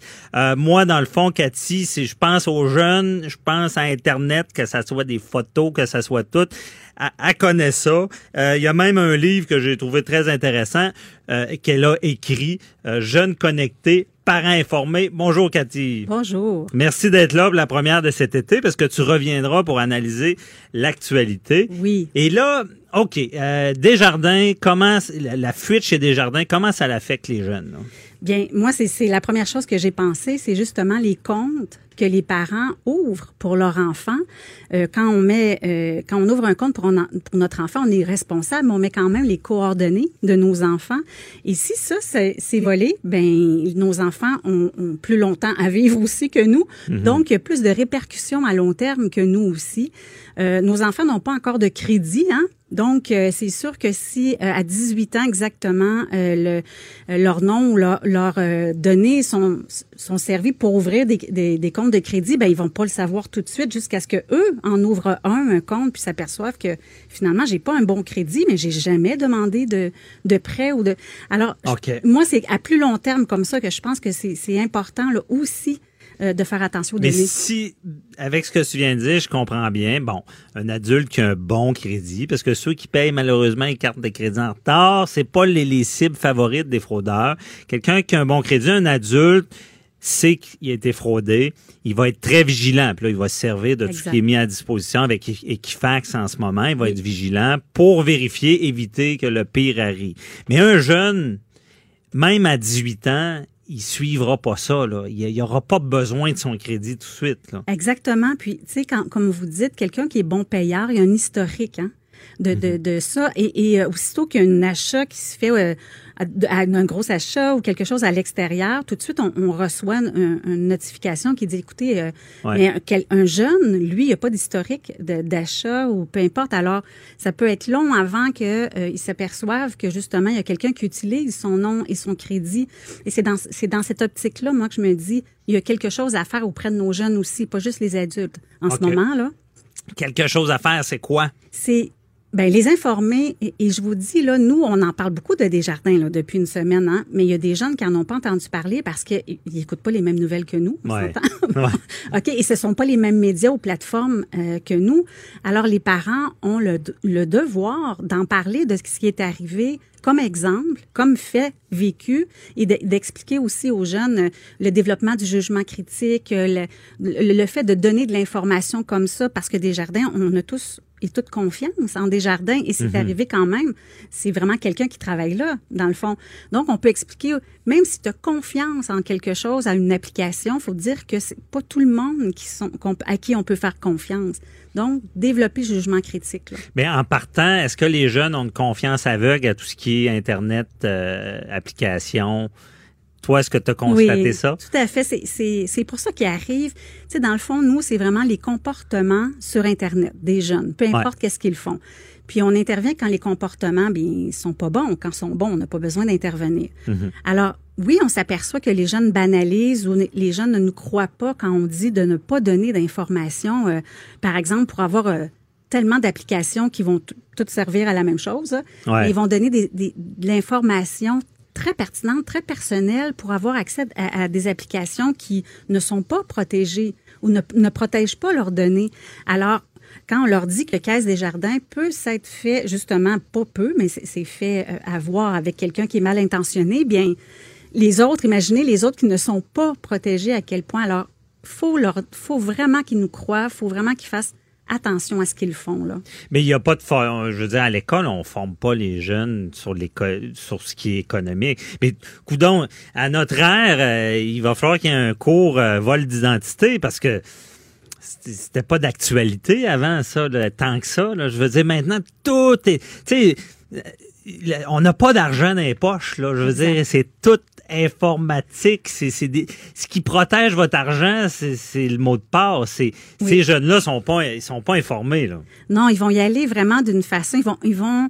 Puis c'est, ça fait partie des, des ados puis des plus petits, c'est d'y aller avec euh, le sentiment que j'ai. Si j'ai un sentiment de confiance face à cette application-là aussi, si elle est là l'application, donc c'est parce qu'il n'y a pas de problème. Sinon, le gouvernement laisserait, ne laisserait pas ça passer. Tu sais, ils ont cette, il y a encore une naïveté.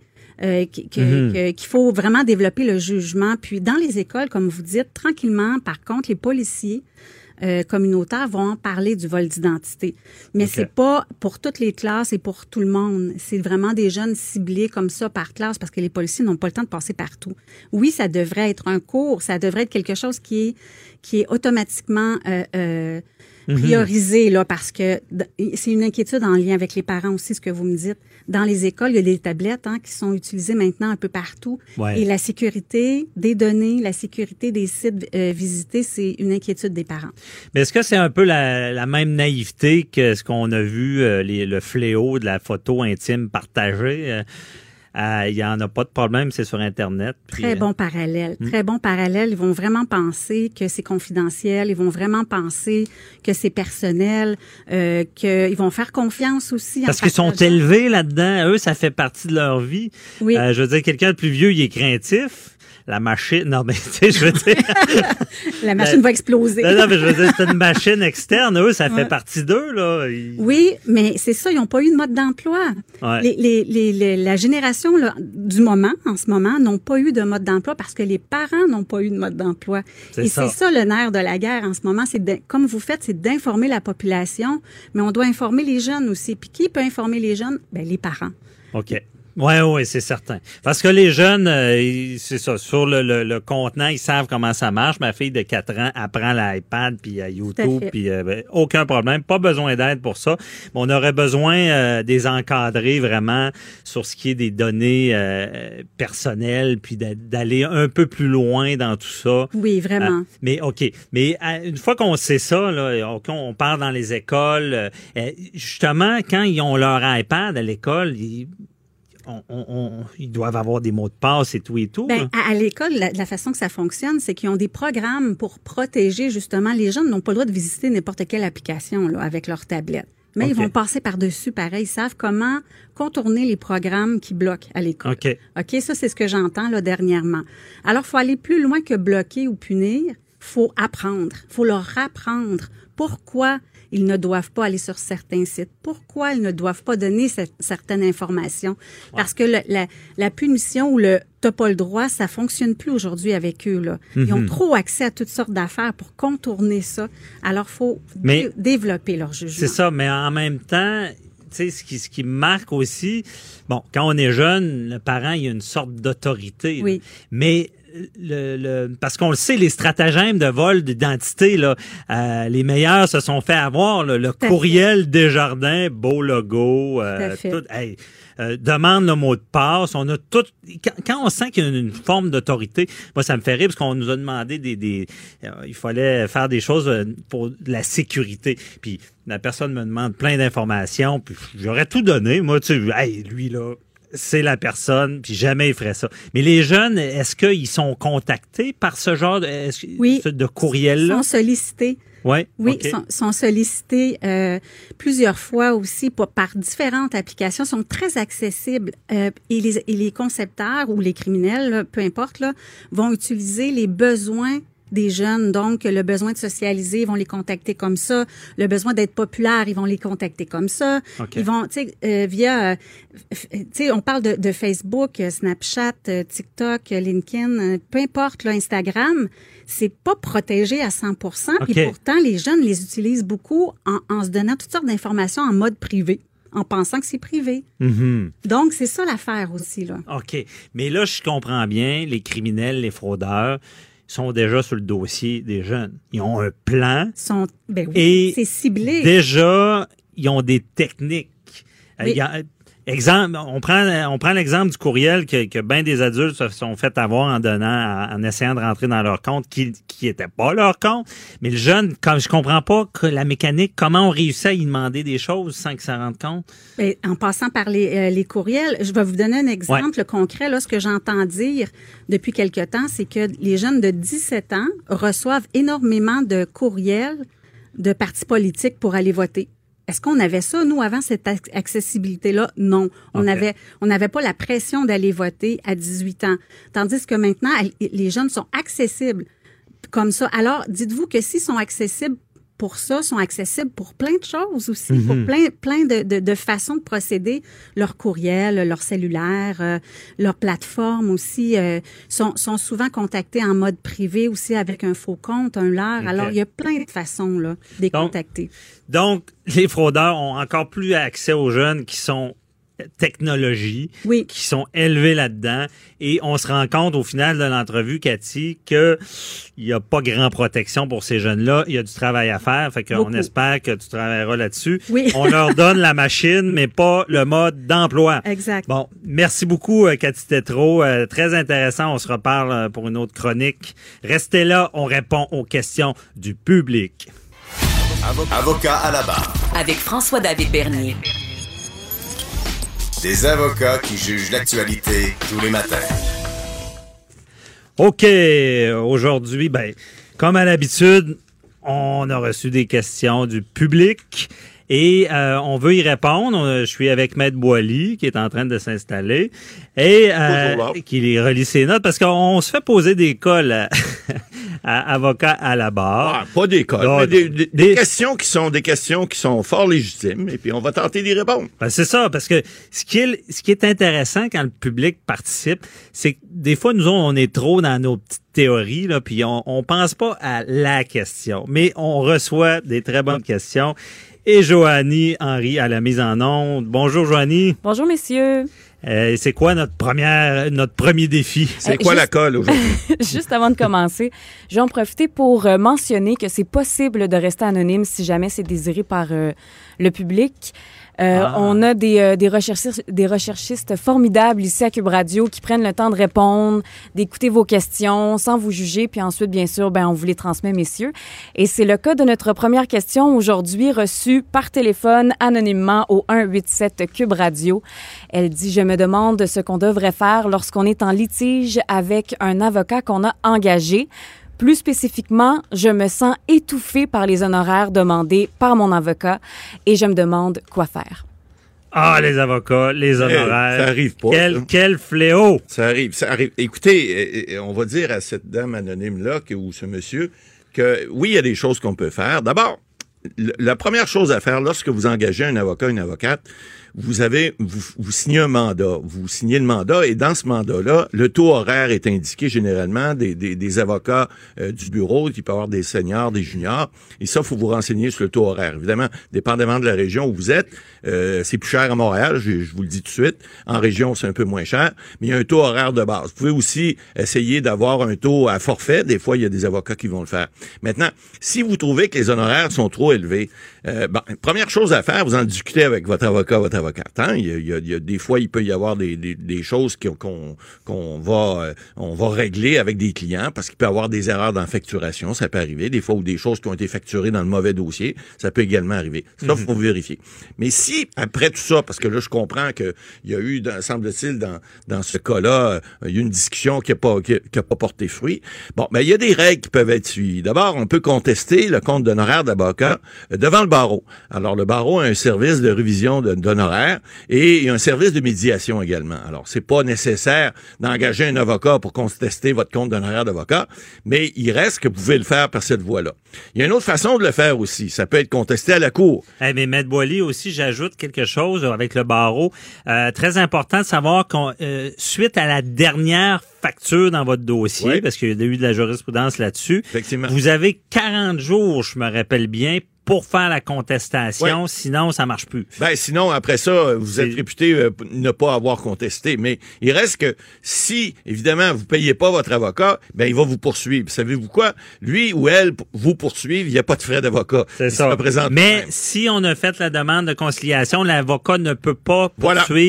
Tant que ce n'est pas finalisé Exact. en conciliation. en conciliation vis-à-vis le barreau. Et puis, bon, il y a, il y a des règles à suivre à ce moment-là qui font que ça évite des frais. Et Ouais. généralement, ces dossiers-là se règlent de- euh, lorsque on, a- on, a- on ne peut pas s'entendre avec On n'aime pas quand le barreau vient nous dire Ouais, qu'on a chargé trop cher. Effectivement. Ouais. C'est ça. Mais il faut comprendre des fois qu'il y a des clients qui sont pas nécessairement, euh, on dit en anglais, aware of it, là, qui sont Ouais. pas nécessairement au courant comment fonctionne le, le système. Puis là, ils reçoivent une facture puis ils disent, waouh, ça m'a coûté cher. Mais oui, mais l'avocat a travaillé dans le dossier, il a fait des recherches, il a fait de la réaction, il a fait plein de choses. Alors, Puis un autre point aussi, je vais ajouter, vous avez le droit de demander la description de ce qui a été fait. Tout à pas fait. rien que marqué recherche euh, 10 heures. là. Non, non. Qu'est-ce qui a été fait? Exactement. Alors, normalement, les comptes sont détaillés. Ouais. Les avocats, avocates sérieuses détaillent les comptes et puis on peut savoir exactement ce qui a été fait. Mhm. Mais vous avez des recours. Ne vous en faites pas. Vous n'êtes pas seul. Vous avez un organisme qui s'appelle le barreau qui peut intervenir si vous n'êtes pas content de votre facture d'avocat. C'est ça. Et aussi, je rappelle que euh, les gens pensent des fois qu'ils ont une facture, ils disent qu'il faut qu'ils le payent d'un coup. Ça se fait aussi prendre en temps. On peut prendre de en temps. payer tant par mois. Exactement. régler ça. Si, généralement, ça peut se faire des fois au départ. On dit à l'avocat ou à l'avocate, écoutez, j'ai pas les moyens de vous payer euh, tout d'un coup. Est-ce qu'on peut payer tant par mois? Ça se fait euh, généralement dans, dans tous les bons bureaux près de chez vous. après chez vous. Et je, je veux que j'en profite. Il y a un débat aussi, sachez-le, sur le- les taxes, parce que c'est un peu malheureux. On est obligé de charger des taxes des fois sur le malheur des gens. Moi, j'en reviens jamais de ça. Je trouve que c'est pas correct de donner de l'argent au gouvernement quand quelqu'un est en chicane, en litige. Ça, c'est bien- C'est des débats. C'est Ouais. bien plate parce que vous savez que les entreprises ont des intrants, ce qu'on appelle les intrants, c'est-à-dire Mhm. que eux chargent des taxes à leurs clients pour les biens ou services qu'ils vendent, et lorsqu'ils paient des taxes en retour, ils, ils les, ils les enlèvent des montants à des yeux au gouvernement. Alors, la personne qui n'est pas en entreprise n'a pas d'intrants, donc peut pas récupérer les taxes. Alors, l'avocat qui, envoie son, sa facture d'honoraire, il y a un 15% là-dessus, c'est pas lui, là. ça retourne au gouvernement. Mais, ça. mais la personne qui est paye, lui, il est paye de ses poches. Puis il pense qu'il a payé son avocat 15 de plus cher alors que c'est pas le cas, ça Ben va oui. au gouvernement. Oui, c'est ça. Puis c'est un particulier. L'entreprise, c'est un autre dossier. Ils peuvent mettre ça dans des dépenses et récupérer les taxes. Ça, c'est une autre affaire. Bon, je pense qu'on a fait le tour euh, de la question. J'espère que ça répond et que ça aidera la personne visée. Euh, ensuite de ça, Joanie, c'est quoi notre euh, deuxième question? Deuxième, question, c'est Vanessa de Donc, elle se demande, en fait, elle vient tout juste d'ach- d'acheter une nouvelle maison. Puis, il y a quelques temps, elle s'est rendue compte qu'il y a une fuite d'eau dans le garde-robe de sa chambre à coucher. Elle se demande si c'est possible, dans- s'il existe euh, des recours dans un cas comme celui-ci contre le propriétaire, euh, l'ancien propriétaire, en fait, de la résidence. Vice caché, vice caché. Vice caché. Écoutez, un vice caché, ça le dit. Il faut que ça soit caché. Et Alors- non apparent. Non apparent. Alors, il y a plusieurs points que, que soulève sa question. Là. Évidemment, en droit, un vice caché, euh, on peut euh, réclamer lorsque le vice est caché. Mais il faut d'abord définir c'est quoi un vice caché, Maître Bernier.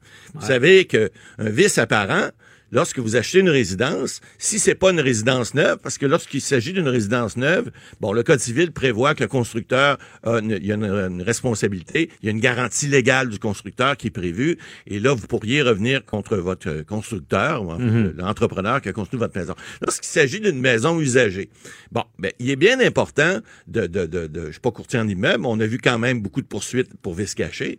Il est bien important que vous fassiez affaire d'abord avec des gens qui connaissent ça. Alors, il y a des évaluateurs, il y a des gens qui vont faire l'inspection de votre bâtiment.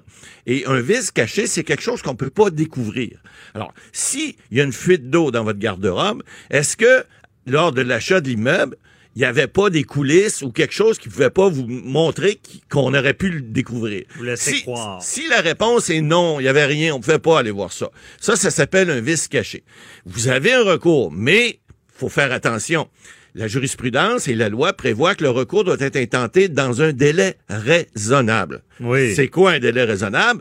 Ben, un délai raisonnable, c'est quelque chose qui, qui, qui, qui fait en sorte que vous allez pas vous plaindre de quelque chose, puis ça fait six ans que vous le savez ou cinq ans, vous allez oh, c'est pas grave, regarde. Non. Délai raisonnable, c'est du moment où la connaissance du vice est, est, est mis, à- votre connaissance, finalement, où vous apprenez, vous voyez qu'il y a un vice qui se, qui se développe dans votre, parce que vous ne pouviez pas le voir avant. Mais là, à partir de ce moment-là, vous avez, en général, on dit, c'est pas un délai qui est fixe, mais qui est environ six mois. On peut pas aller beaucoup, beaucoup plus que ça. Sinon, faut expliquer pourquoi, si vous étiez malade à l'hôpital, vous étiez pas capable de sortir, pas capable de parler, pas capable de manger, peut-être. Mais si vous n'aviez pas ces, ces, ces contingences-là, ben, vous avez un délai à peu près de six mois pour faire quoi? Pour prendre une poursuite contre votre vendeur. Mais votre vendeur, prendre une poursuite, vous allez, vous allez y parler avant, là. C'est ça, euh, vous y parlez, puis moi j'en, j'en, j'en ajoute aussi, vous devez le dénoncer par... Et là, je vais le dire, là, mais écoutez, par écrit. Pas appeler, dire Hey, euh, ça coule. Pas euh, tu le croises dans, dans- dans- quelque part et dire Hey, ça coule. Ça doit être fait par écrit et avec une preuve de réception de l'écrit. J'ai déjà eu un dossier euh, du fun noir, j'ai eu, j'ai été cassé le dossier. Poursuite.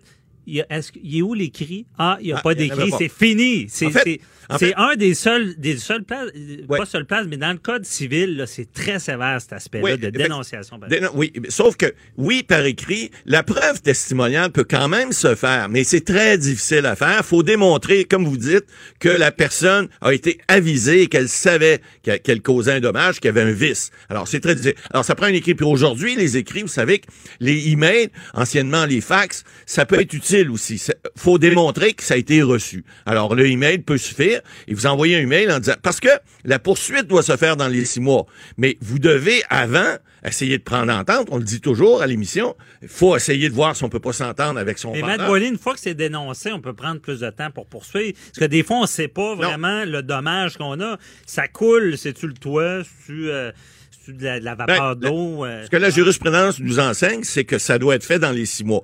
Si, dans les six mois, vous n'avez pas d'entente, ben, vous devez prendre votre poursuite, parce que sinon, vous pouvez être prescrit. Ça, c'est, ça, c'est, c'est quelque chose que vous devez savoir. Donc, la personne qui a eu ce- cette malencontreuse découverte-là dans son garde-robe, ben, si elle a toutes les, les, évidemment, ce qu'on a parlé tout à l'heure, c'est elle, elle remplit ces exigences-là, puis que c'était pas, elle pouvait pas le découvrir, elle pouvait pas savoir c'est quoi, ben, à ce moment-là, il, elle peut avoir un recours contre son ancien, en fait, le vendeur, l'ancien propriétaire. C'est ça. Puis je rappelle en passant, ceux qui disent ils savaient, savaient pas, on est automatiquement d'un euh, automatiquement responsable d'un vice caché lorsqu'il y avait lieu quand on était propriétaire. Exactement. Qu'on le sache sache ou non. Ou non. Effectivement. Par contre, si vous prouvez que votre anci- l'ancien propriétaire le savait, ben vous aurez le droit à la réparation et à des dommages intérêts, donc des montants pour le trouble que vous avez eu, si vous prouvez qu'il le savait. Hey, on a-tu le temps pour une, une dernière question, Joanie?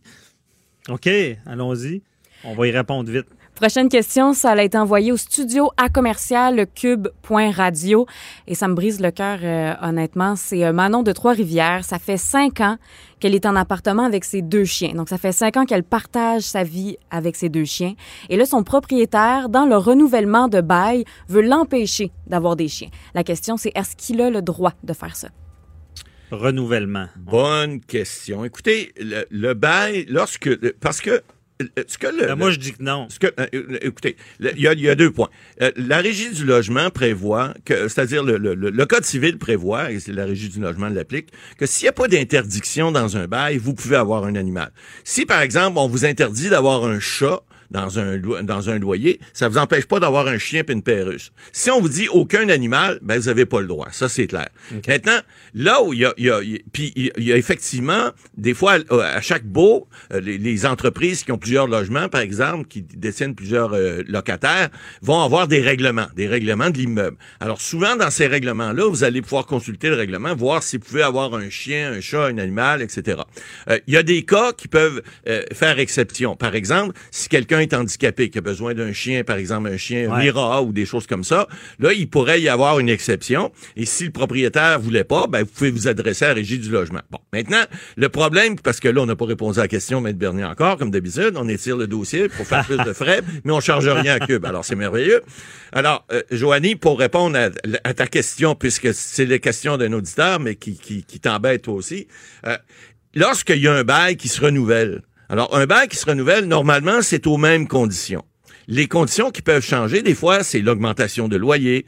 Il peut y avoir un changement de règlement aussi. Et malheureusement, si on change le règlement, ben, si c'est pas contre les bonnes mœurs et si c'est pas contre le- le- le- les, lois, les lois d'ordre public, il y a rien qui pourrait empêcher logiquement un propriétaire. Sauf que dans un cas comme ça, vous pourriez vous adresser parce que le code civil ne prévoit pas nécessairement tout. Vous savez, le code civil, il est supplétif. Alors on dit supplétif, c'est qu'il remplace une partie euh, de- des, des, droits des parties, que ce soit des propriétaires ou des locataires, mais ne prévoit pas qu'est-ce qui arrive dans un cas de renouvellement. Alors à ce moment-là, ce que vous pourriez faire, c'est si le locataire persiste dans sa demande de ne pas pouvoir vous permettre de continuer d'avoir votre chip, il faut pas oublier dans ce cas-là, la personne dit que ça fait cinq ans que je suis là.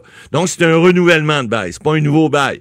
Un nouveau bail, il pourrait l'exiger. Un renouvellement de bail, c'est ça me semble un peu plus difficile. Alors si le locataire ne voulait pas, je vous suggère fortement de vous adresser à la régie des loyers pour dire écoutez, mon propriétaire veut changer les règlements parce que vous savez, par exemple, en matière de, de cigarettes, hein, dernièrement, on a vu l'application de la nouvelle loi et on a donné un délai pour les propriétaires pour dire si vous voulez pas que vos locataires fument, ben vous pouvez modifier votre bail. On l'a pas fait pour les animaux. C'est pas toi aussi. Mais moi, j'en ajoute, parce que dans les baux, tu as la règle du maintien dans les lieux, OK? Exact. Euh, le maintien dans les lieux, là, ça fait que un renouvellement de bail, c'est rare, tu vois ça. Habituellement, tu signes un bail, puis si ça fait 20, 15 ans que tu es là, euh, tu vas pouvoir avoir les mêmes conditions. Il pourra pas y avoir d'augmentation significative. Ça va être selon le, mettons, si le gaz a augmenté, le, le coût de, de- d'indice à, à la vie, IPC, je pense. Et on va pouvoir augmenter. On ne pourra jamais changer le, montant et les conditions. Et dans ce cas-là, moi, je suis certain que ce n'est pas légal après cinq ans s'il n'y a pas de nouveau bail, euh, que c'est le même bail qui est renouvelé parce qu'ils l'ont peut-être perdu, je sais pas là, je connais pas les détails, mais c'est certain qu'elle pourra garder ses chiens euh, et si on lui interdit, ben c'est le recours Ben, c'est ça. Ben, bon, à la régie du logement. Un petit bémol, mais je suis d'accord en, en principe avec vous. Enfin. Maintien dans les lieux. On on est on n'est pas tout le temps d'accord, mais on essaie de répondre au mieux de notre connaissance. Donc, merci euh, beaucoup, M. Boily, pour les Bienvenue questions. et Puis, euh, bonne, une bonne fête du Canada en passant. Oui, ben c'est ça. Bon long week-end. euh, Bonne fête du Canada. Avocat à la barre. Avec François-David Bernier. Des avocats qui jugent l'actualité tous les matins.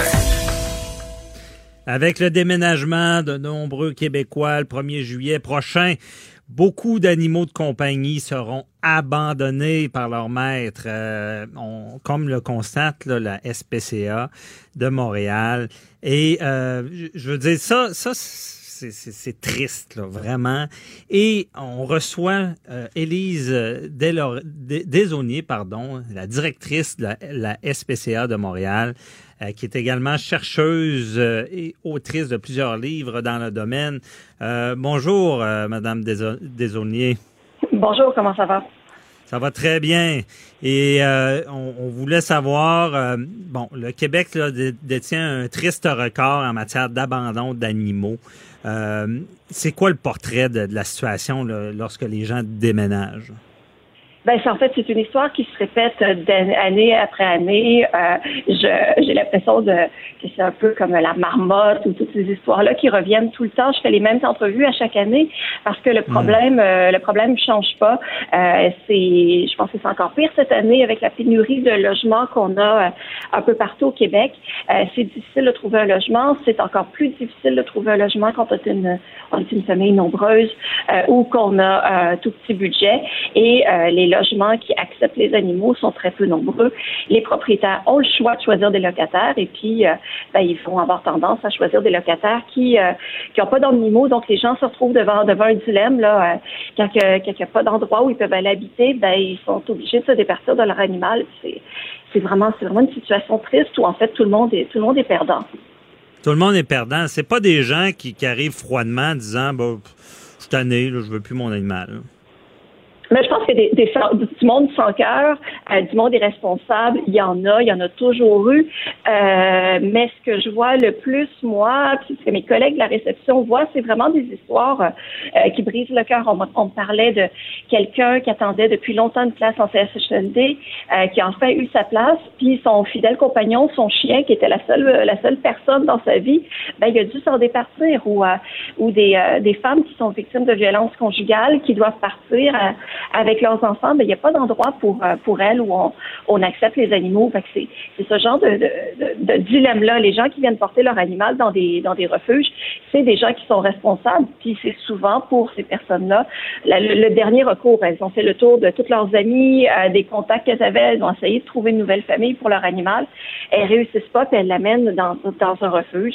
Euh, et puis nous, ben on va essayer de trouver une meilleure famille, une famille qui va pouvoir prendre cet animal-là, mais c'est aussi difficile parce que euh, on a beaucoup beaucoup d'animaux puis il n'y a pas des tonnes de familles qui ont de la place chez elles pour euh, pour prendre ces animaux là donc euh, c'est une situation qui est super complexe. Mm-hmm. Donc la personne se présente là puis souvent vous avez vu des gens démolis là qui viennent oui, livrer oui, leur il y a, animal. il y a, oui, il y a souvent, il y a souvent des larmes. Euh, c'est oui, c'est puis les gens rappellent après pour savoir euh, qu'est-ce qui est devenu cet, cet animal-là. Tout ça, c'est vraiment, c'est vraiment très triste. Puis la solution à ça, je pense que ça serait euh, d'imiter l'Ontario, d'imiter euh, certains pays d'Europe euh, et d'interdire les clauses qui interdisent les animaux dans les beaux résidentiels. Puis je sais que c'est l'objet d'un débat depuis longtemps avec euh, les corporations de propriétaires, mais la solution est là. Si les propriétaires ne pouvaient pas discriminer euh, euh, pour des familles avec des animaux, ce serait beaucoup plus facile pour ces familles-là de, trouver un logement de la même façon qu'on ne discrimine pas ou on n'est pas supposé, en tout cas, discriminer euh, pour une famille avec, avec des enfants. OK, je comprends bien. Donc, le, le, fait d'avoir son animal, c'est une, forme de discrimination parce que c'est ce que des gens vivent. Ils doivent se reloger, ils avaient le droit et ils, ils trouvent une place qui c'est vraiment interdit, là. Ben oui, c'est ça, parce qu'en ce moment, en Ontario, par exemple, les, dans les beaux résidentiels, on ne peut pas interdire les animaux, donc on ne peut pas discriminer euh, quelqu'un, on ne peut pas lui refuser le, un logement parce qu'il y a un animal, alors qu'au Québec, euh, on peut faire ce genre de discrimination-là.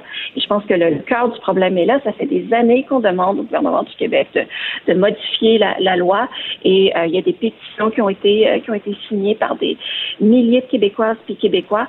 Euh, le gouvernement ne bouge pas, puis je pense que la, la, la solution, elle est elle est vraiment là.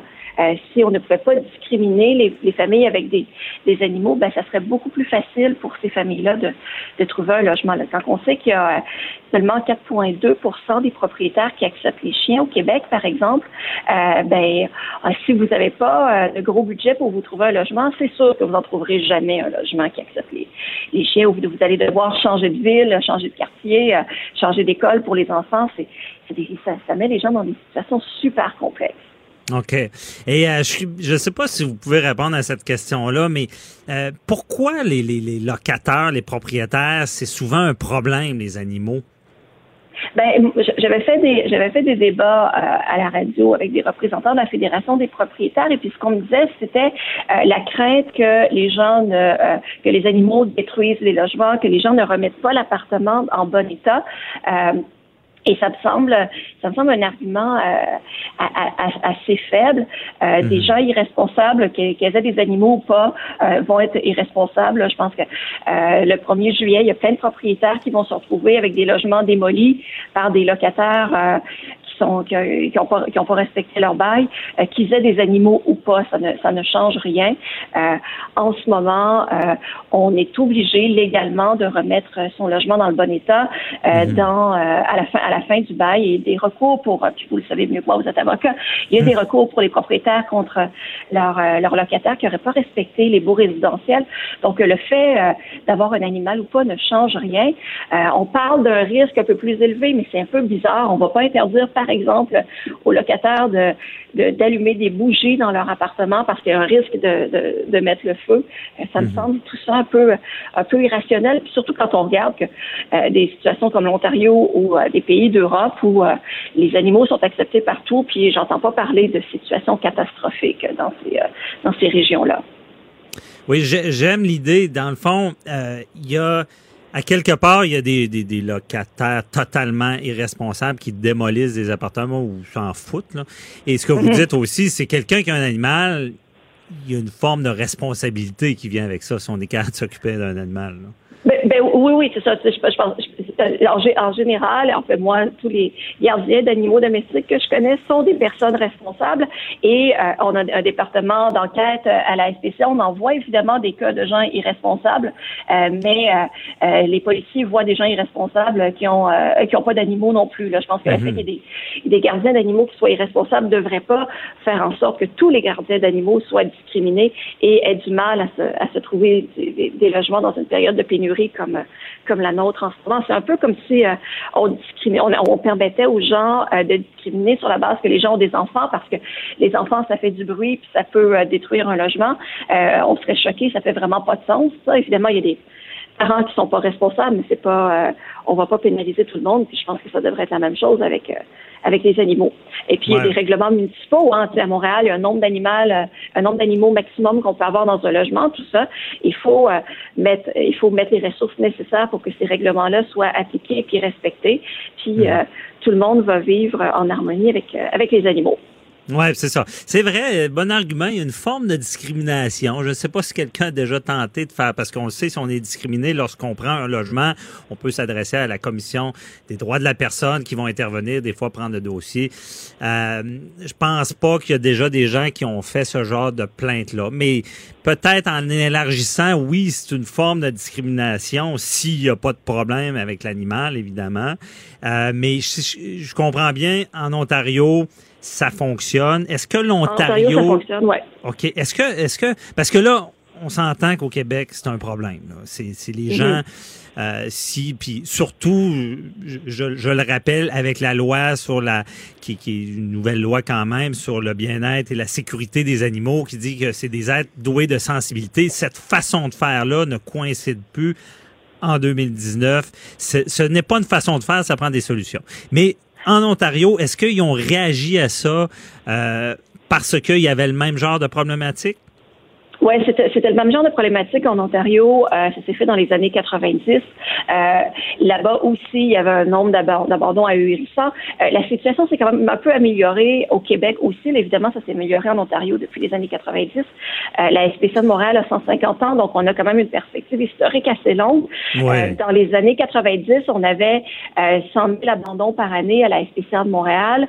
Euh, on est rendu à autour de 10 000. Euh, c'est beaucoup moins. Tant mieux, il y a des euh, la stérilisation euh, euh, accessible aux personnes à faible revenu. Évidemment, ça, ça a aidé. Maintenant, la stérilisation des animaux va être obligatoire à Montréal.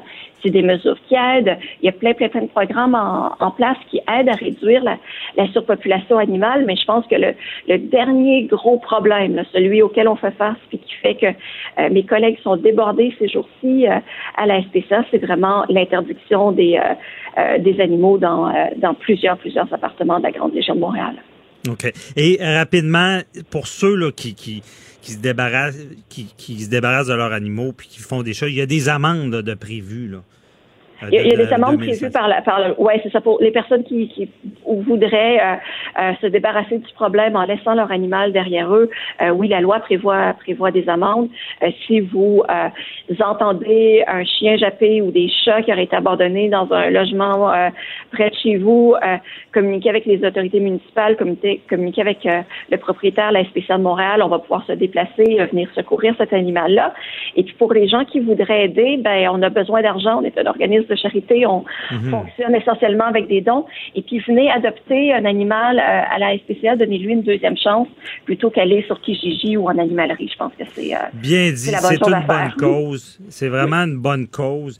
Et on rappelle aux gens qui laissent derrière leurs animaux, là, c'est, oui, c'est des amendes, ça peut aller plus loin, ça peut être de la, de la- de la maltraitance d'animaux et c'est criminel, on le rappelle. Donc, pensez-y deux fois avant, avant de laisser un animal. Et merci beaucoup, euh, Madame Là, de nous avoir éclairé. Euh, et et, euh, on souhaite que ça se passe bien là, pour le 1er juillet. Merci à vous. Bonne fin de journée. Merci, bonne fin de journée. Donc, c'était Elise Desaulniers, directrice de la SPCA. On vous rappelle, traitez bien les animaux.